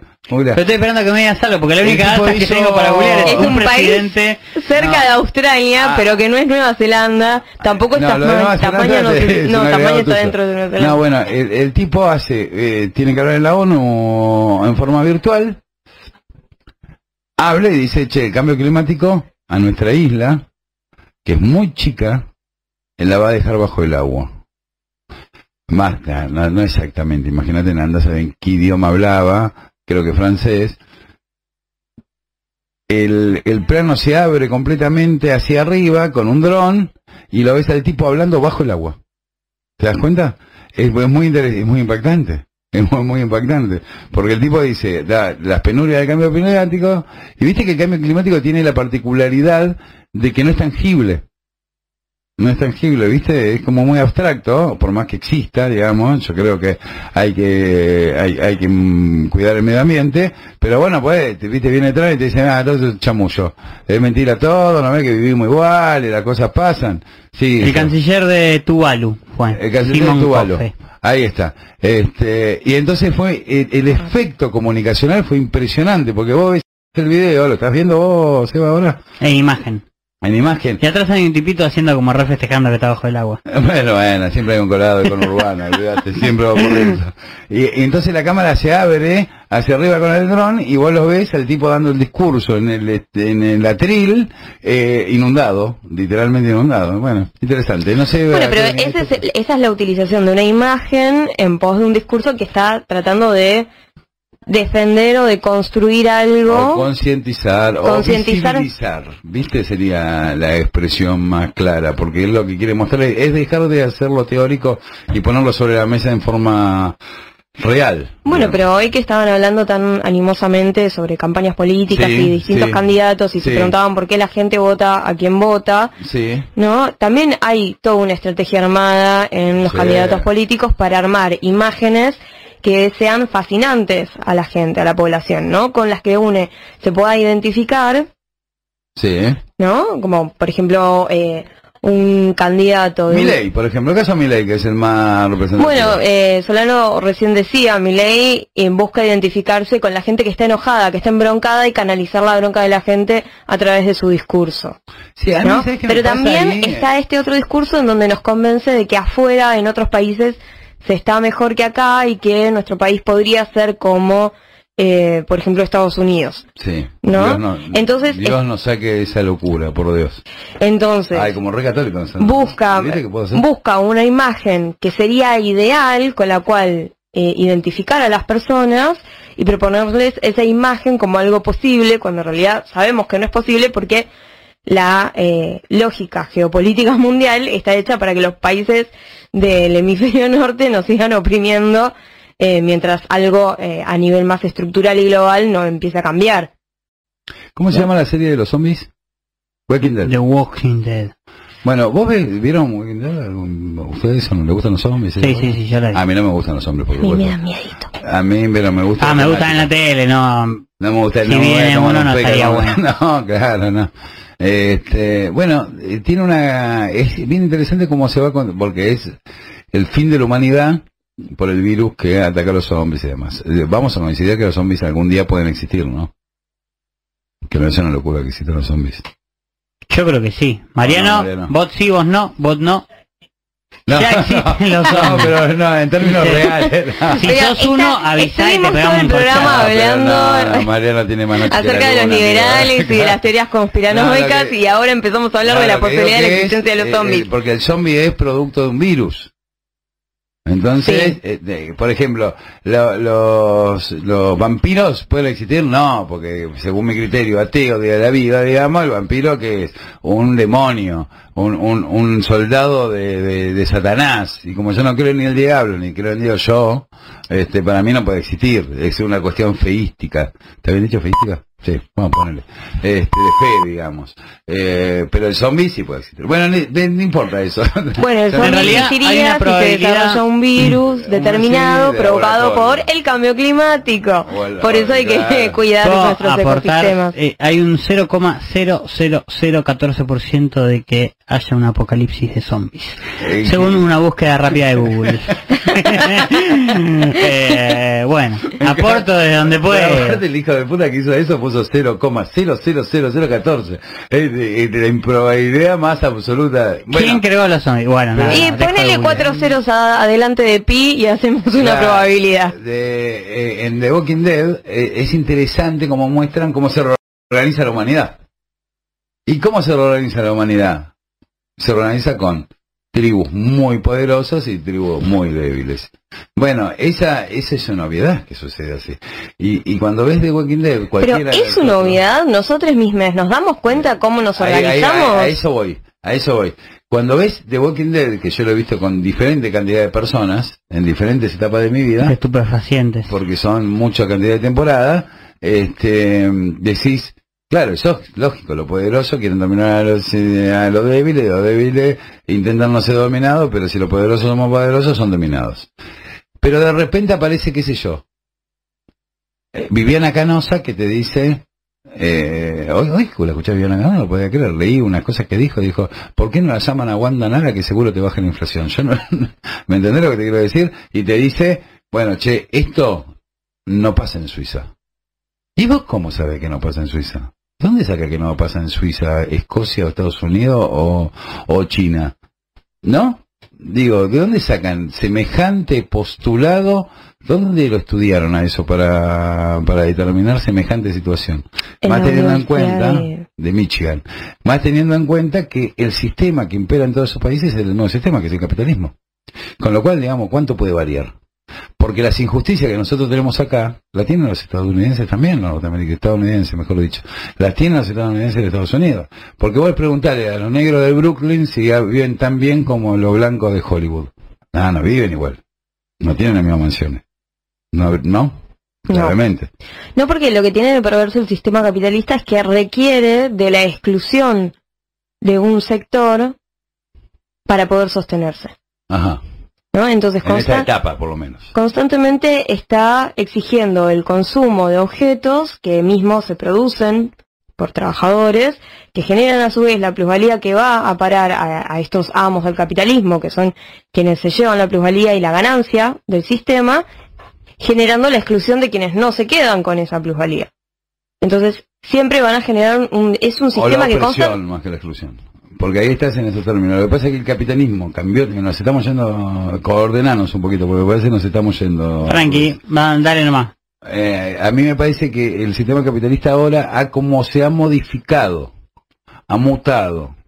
Porque el sistema capitalismo nace a- al- al calor de la industrialización, centralmente, ¿no? De los procesos industriales, donde pasaban de los campesinados a las, a las grandes urbes y entonces se explotaba el campesino. ¿Por qué las mujeres empiezan a trabajar?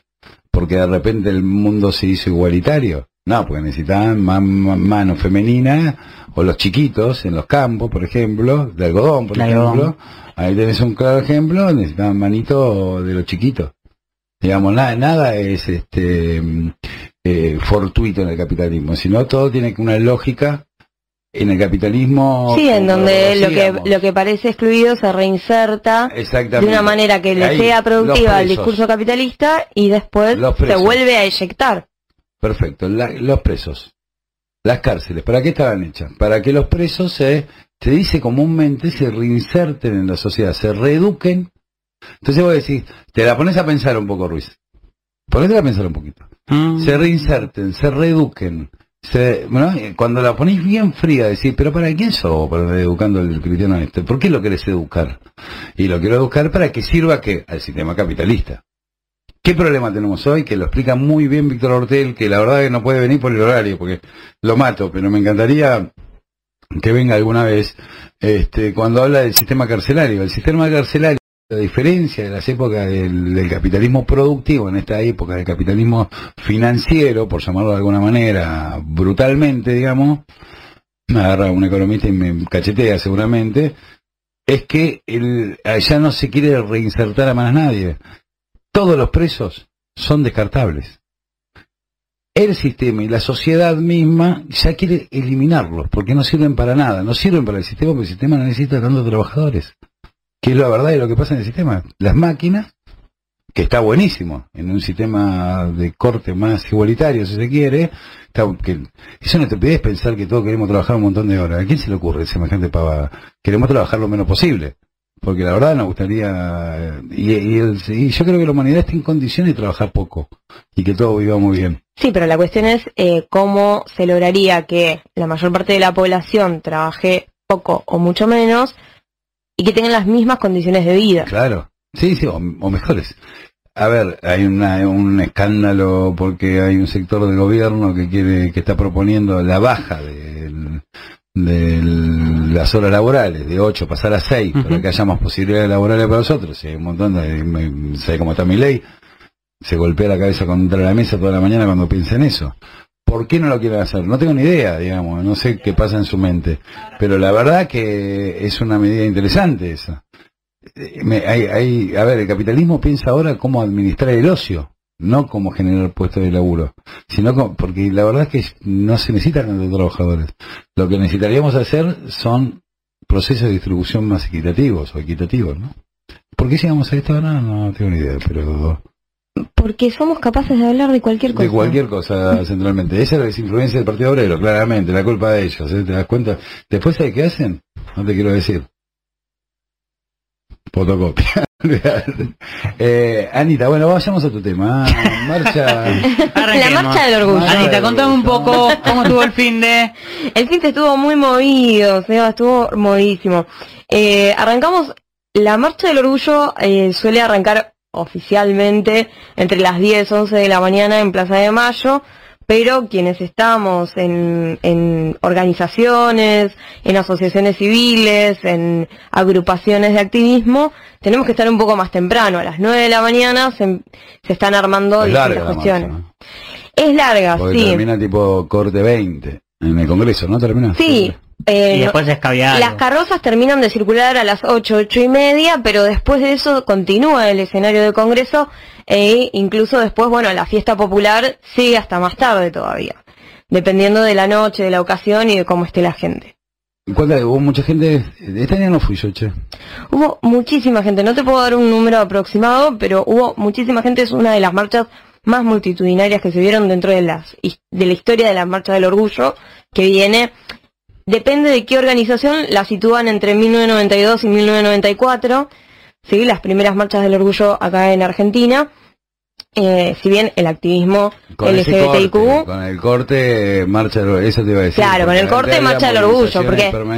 Sí, movilizaciones de la comunidad LGBTIQ han, eh, han, eh, han existido desde mucho antes, ¿no? Pero bueno, tengamos en cuenta hubo una dictadura en el medio, eh, es una de las poblaciones más castigadas por el proceso eh, de la dictadura, y bueno, la marcha del orgullo, como la conocemos hoy en día, comienza entre 1992 y 1994, dependiendo de qué organización te la cuente. Em, fueron más de 60 organizaciones las que participaron de la Marcha del Orgullo, con distintas consignas. Vos recién me preguntabas fuera del aire, ¿por qué tantas consignas? Y es porque la Marcha del Orgullo, ya que veníamos hablando sobre visibilizar, se trata de visibilizar no solamente la existencia de todas estas personas que conforman y constituyen la comunidad LGBTIQ, sino además de la lucha por derechos que son derechos humanos, derechos civiles en algunos casos, de no solamente esta comunidad, sino que son derechos que afectan a todo el mundo.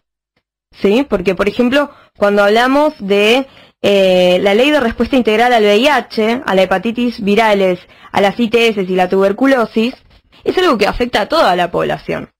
Claro, sin, sí. sin embargo, son organizaciones de esta comunidad las que se encargan de propulsar el armado y la construcción de estas leyes.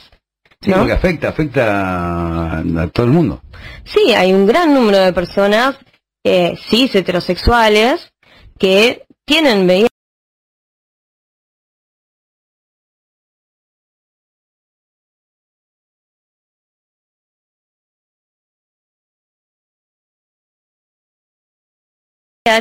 Y tienen VIH y que esta ley eh, podría serles muy favorable. Y también aquellas personas que no tienen VIH pero que podrían llegar a tenerlo en algún momento o podrían llegar a tener hepatitis o alguna otra ITS, ITS es la sigla de infección de transmisión sexual, esta ley sería sumamente favorable y, y sería útil a lo que es la prevención y el tratamiento de estas infecciones. Nunca voy a entender por qué tardan tanto en, en- en asumir la, la posibilidad que existan estas leyes, la verdad, porque son de fácil implementación.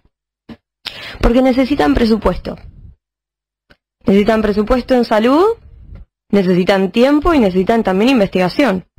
Bueno, pero son cosas que mm, está bien. Bueno, para eso están los gobiernos, para generar esas situaciones. ¿No? Claro, no, no, no me parece tan complejo. Bueno, otra de las consignas fue eh, por la ley integral trans, ¿no? Ley integral trans ya. Eh, también eh, Iglesia y Estado son asuntos separados, ¿no? ¿Qué Este- discusiones, ah? Pa. Es un pedido fuerte para que el Es Estado deje de otorgar presupuesto a las entidades religiosas. Hay un gran presupuesto que se dirige a, a Sí, las me parece- me- a mí me parece equivocado decir iglesia, habría que decir religiones en general, porque Se dice iglesia porque hay eh, cierto sector religioso que recibe mucho más presupuesto que otros porque son mayor cantidad las instituciones de esa Ay, sí, bueno, porque Argentina es católica, digamos, pero eh, en su gran mayoría. cada vez más evangelista. Y, y, y evangelista. Che, pero ahí es una discusión interesante, me gustaría que la hablemos algún día. Yo Dale. tengo una postura con respecto a eso, que es que yo, yo en términos ideales, me parece que las religiones, no sé, tu historia, financiate como vos ustedes, no el Estado. Es lo que se pide, nadie está pidiendo que la gente deje de creer o de tener fe vale. o de tener Pero por culto. otro lado, por otro lado, esto lo he discutido alguna vez con el padre, con el padre Paco, con el padre Toto de la 21-24 también, y ellos me decían, bueno, si nosotros, vos desfinanciás a la iglesia en la Villa Miseria, eh, arruinás la Villa Miseria. La arruinás. Y es razonable esa situación, es, eh, digamos, tendría que hacer esa función, la iglesia no, eh, la iglesia puede hacer lo que quiera en términos institucionales. Claro, es que hay Pero, muchos eh, cuestionamientos estructurales que hay que poner en- sobre la mesa. Pero ¿Por, digo, por qué no. la iglesia se está encargando de cuestiones que tendría que estar el Estado El presente? Estado encarga, es- estoy completamente de acuerdo. Pero en el mientras tanto, es una situación, ¿eh? Mm. Es una situación a, a- a- a tener en cuenta. Digamos, en términos teóricos yo estoy de acuerdo con eso. En términos prácticos no sé si podría. O por ejemplo el traslado de los colegios, si no hubiera colegios religiosos, que son todos financiados por el Estado, todos, todos, todas las religiones, todos los colegios religiosos, todos son financiados por el Estado, este, pues, es un- quilombo el, el tránsito a, a la escuela pública directa, digamos, ¿no? Todos esos chicos y chicas que, que estudian ahí es un lío, ¿eh? Es un lío. Digo, Creo son- que a mí cabe me la parece que es un pregunta tema que de- hay que debatirlo. Hay que debatirlo y me gustaría que me gustaría que se abra la pregunta de qué sucedería si todo ese presupuesto que es dirigido a entidades religiosas fuera redireccionado de a entidades estatales y a proyectos de educación y de salud. Yo estoy de acuerdo. Lo que Pregunta. digo es, eh, también te pasa esto. Mira, te la tiro para otro día lo debatimos más, más- profundo. Pero digo, yo te tiro una cosa. Vos dejás todo eso en manos del Estado. Se la sacás al padre Paco y al padre Toto. Te digo dos padres que, dos, dos curas que son copados. Este, va, que por eso yo lo- le tengo aprecio personal, aparte de ambos. Y le, mm, por su labor, digo, centralmente. Se lo sacás y le decís, mirá, le saco la religión porque lo va a administrar el Estado. ¿Pero ¿Quién gobierna el Estado? Ana. Anita. Ana, que es una campeona, olvídate, está garantizado. Pero de repente cae Macri. ley te gana las elecciones. ¿Qué haces con todo eso? Que antes lo contenía el padre Paco y el padre Toto. Sí, igualmente lo que estamos hablando, los presupuestos de los que estamos hablando, no sé si son justamente el padre Paco y el padre No, Toto pero- los que lo reciben. No, sí, sí. No, estamos hablando de estacionamientos fantasmas, No, estamos es hablando de. Pero te digo... eh, 300 aire acondicionados, cosas pero, que son pero es bizarras que te digo, es- te digo es estructural el tema. Sí, Mm. eso está bien. Porque eso es parte de la corrupción estructural, ponerle. Pero lo que te digo es una discusión compleja, que para mí hay Por que supuesto, darla, ¿eh? ¿eh? Hay que Pero darla, por a ver eso también en estas consignas se plantea, bueno, pongamos el debate, ¿no? Abramos el debate sobre Sí, estas con cuestiones. tranquilidad, ¿no? aparte, porque eso te viste, es un debate que casi no puedes hacer porque vos le decís a un religioso, no, porque estoy pensando en sacarle la... Eh, ateo, y ahí ya empieza, ¿no? Ya vas a ver. No, pero es algo que, que, que es necesario eh, debatir y poner en diálogo y también... Hay que poner en diálogo, en eso me gusta, revisión. más que en debate, en diálogo, hay que dialogarlo, porque es un tema, ¿no? Eh, Sigo con las consignas, ¿querés? Sí, por favor. Dale. Eh, entonces teníamos la eh, ley integral trans, Y la de ¿sí? separación de la iglesia. Iglesia-Estado, eh, derechos sociales y laborales para los trabajadores Muy sexuales, importante. Ah, otro debate. otro debate, Otro debate. basta de criminalización. Porque ahí tenés un lío también. Eh, que está bueno debatirlo. Acá existen dos ramas, los reglamentaristas y los abolicionistas. Regulacionistas y abolicionistas, o, sí. o- o regulacionistas, o eh, la- la- las, las dos este, vertientes. Argentina tiene... eh, nada, yo tengo una postura con respecto al tema, pero no importa mi postura, lo que digo es que Argentina tiene tratados internacionales firmados. ¿eh? Después de lo que fue la Convención de Palermo, eh, que, que es muy largo, este un día se también lo podríamos tratar, porque es un tema súper interesante, Argentina ya firmó tratados internacionales que son supraconstitucionales, es decir, están por encima de la constitución argentina. No es que de repente eh, vas a decir a partir de ahora, bueno, vamos a ser eh, regulacionistas. No, es práctica imposible. Sin embargo, yo creo que está bueno debatir el te- otro tema, que me parece que hay que dialogarlo, y es muy difícil dialogarlo, ¿eh? Es muy difícil incluso al muy interior de los movimientos Muy mismos. complicado, porque muy complicado, es complicado. Es, es difícil, pero es un tema que yo no creo en el trabajo sexual. Yo no creo. Creo que está, que, eh, a ver, no creo parece religioso. Mi postura es que eso no es un trabajo. Eso es la explotación máxima del capitalismo. A donde vos, inclusive, explotás a tu, tu propio cuerpo. Con lo cual, no, no, no, no considero que esté bien.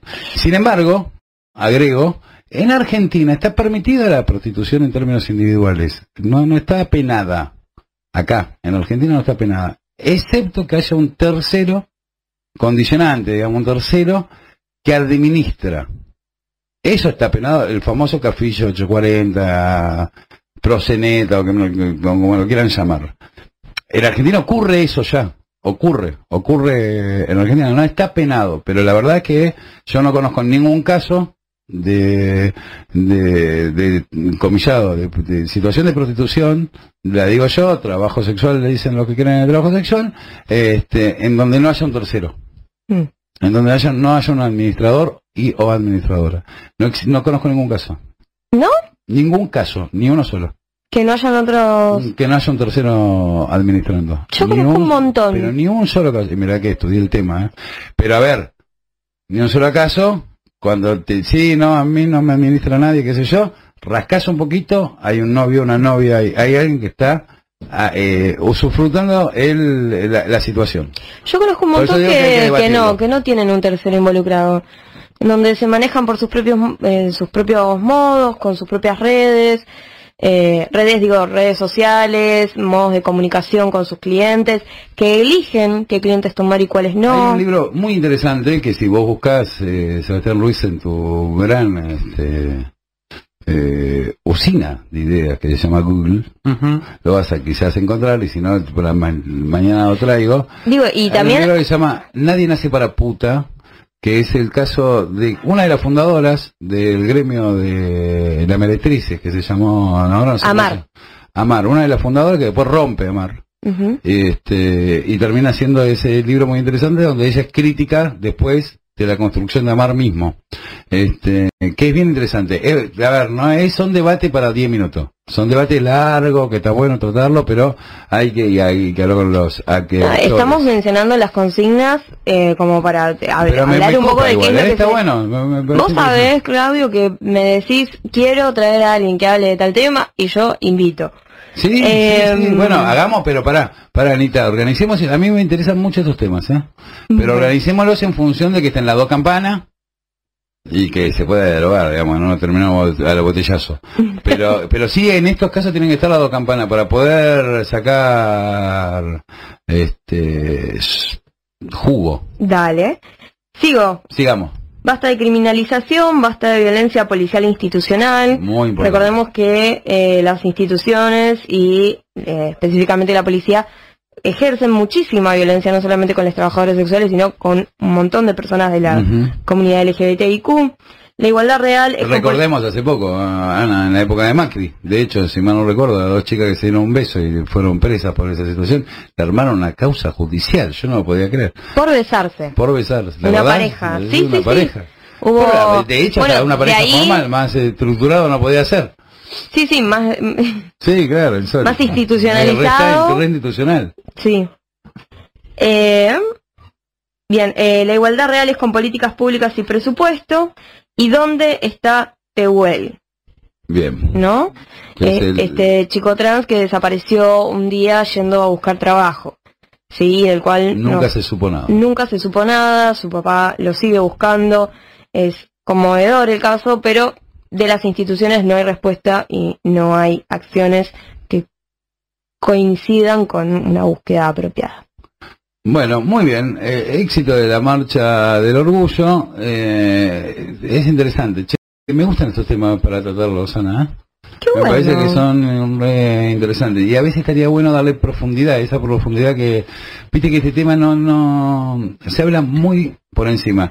Y el tema de los derechos laborales que no se han aplicado centralmente al, al mundo trans y travesti, que es el más complejo para, según mi visión, con respecto al tema, que, eh, nada, es, eh, la situación es muy complicada, pero muy compleja y que no alcanza con tener dos periodistas en los medios de comunicación, sino hay que darle una profundidad al tema más, más fuerte para mí.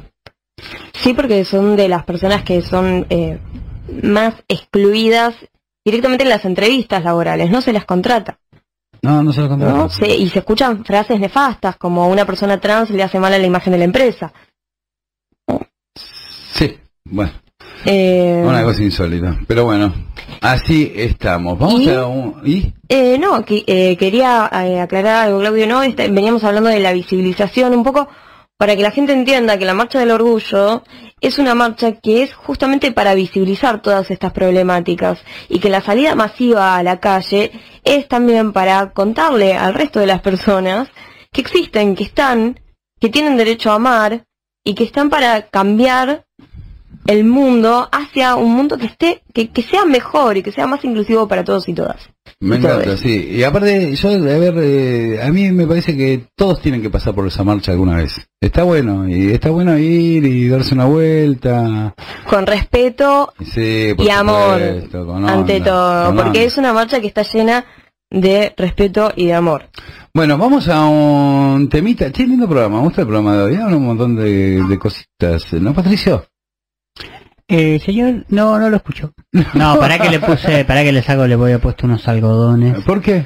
Pues si escuchaba lo que estaba diciendo Ana, No, no se podría todo. no lo sacamos. ¿De qué, de qué habla usted, señorita? De la marcha del orgullo. escuchar. De la marcha del orgullo LGBT. Del orgullo nacionalista. No. Vamos no. a Argentina, carajo. No, eh, Vamos a recuperar Córdoba. no, Ah, no, perdón. Alberto. Perdón, perdón, perdón, me Vamos a recuperar la batalla. bueno, vamos a, a un tema Iken, como dice Sebastián Ruiz. Ah, cumbiancha, ya de- Pedido Viene por temático, Ana viene temático de la marcha del orgullo. Dije, vamos a poner la música de la marcha Ah, del orgullo. está. Vamos.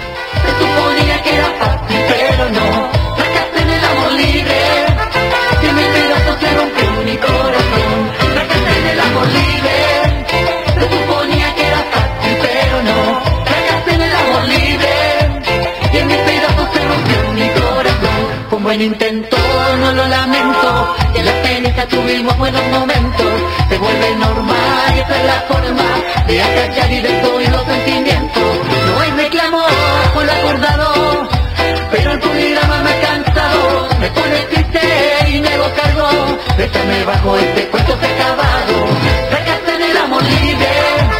Se suponía que era fácil, pero no. Fracaste en el amor libre. Y en mi pedazo se rompió mi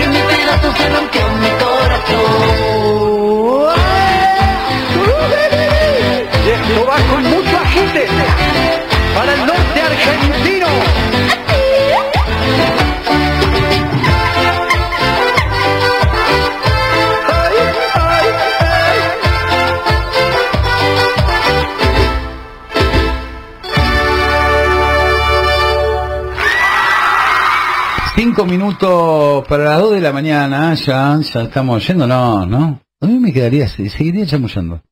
Pensé que el caballero, no te saca la patada, caballero, pero si no sabe cómo seguiría, apago todo como hace caballero, viste, y me quedo acá íntimamente con los oyentes. Arma un se arma un limit acá, ¿eh? Eh, reclimea, caballero, ¿no? Es el señor del clima. Yo te unas velas también. Se todos los... Haría unas velitas. Che, para terminar, tirame el título, porque no vamos a llegar a desarrollarlo, pero quiero, deja de mensajearte un poco. Para, aparte, viste, que clavó sonrisa, es un mensaje picante, ¿eh? Mm, Es un No, mensaje. puse un jajaja, pero yo cuando pongo jajaja es porque me estoy riendo en serio. Ah, ¿de verdad? Sí. Ah, para mí el jajaja es de descarte. Bueno, jajaja, listo, ¿eh? y y se quedan el partido. ¿Eh? ¿O no? ¿Eh? O cuando, viste, los que los chabones que se zarpan en los mensajes, cuando están tiroteando, ahí después cierran un jaja. Un jaja por la duda, viste, cuando no hay, no hay respuesta rápida, jaja. Estoy a, a un tiroteo de ser medio acosador. Ah. Claro, viste. Jaja, descomprime, retrocedo casi. De compré, Yo, qué a- boludo, a, un chico eh. le tuve que decir, como, eh, no me digas más, hermosa, hablame, charlame, sacame alguna conversación. O sea, ¿Por qué cómo te tiraba? ¿Cómo te tiraba? vos sos hermosa. Y eso era todo lo que me decía. Ah, como- le faltó el claro. Pero que, escúchame, amigo, no, no alcanza ni pa' coso, le dijiste. Metele un poquito más de gana a la historia. Claro, de última un... Che, la lluvia, ¿no? Cualquiera, Claro. ¿viste? Che, ¿qué Pero- pensás del cambio pará. climático?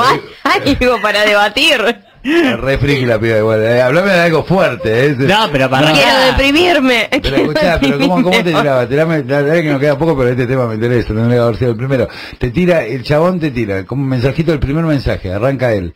¿A, a qué horario tiraba? Más o menos, ¿cuándo, ¿a qué hora arrancaba? Muy random, muy random porque es eh, es el DJ de una banda de cumbia. Ah, ya está tirando, ya, ya está, ya está Entonces eh, agarra y manda mensaje 3, 4 de la mañana. Yo ya estoy Y- en el quinto Sí, sueño. el otro. Y- y- pero ¿y qué te manda? Pero aparte, ¿cómo seguís una charla después de un hermosa? ¿Qué le vas a poner? Jaja. O sea, ¿cómo lo seguís? Ah, ¿Vos decís? Sí, ah, ay no, ah, dale, no te hagas. No, y si, si estoy de buen humor, más vale si estoy re buena.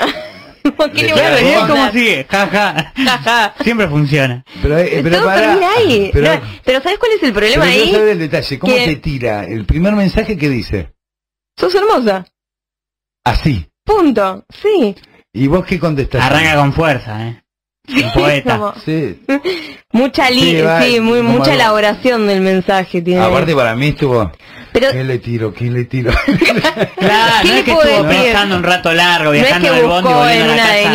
Sí. un Después de aforismo. laburar. Pero no, ni un hola, nada, no te tira hola, ¿cómo andás? ¿Estás despierta? Algo, No, no, no, sos nada, nada. Es el famoso contestar historias, ¿no? Ah, que hay como todo un código ahora, que el fueguito, el número 100. Ah, bueno, ¿Qué es lo que te ponen? que te clavaba fuego para todo, ¿te acordás o no?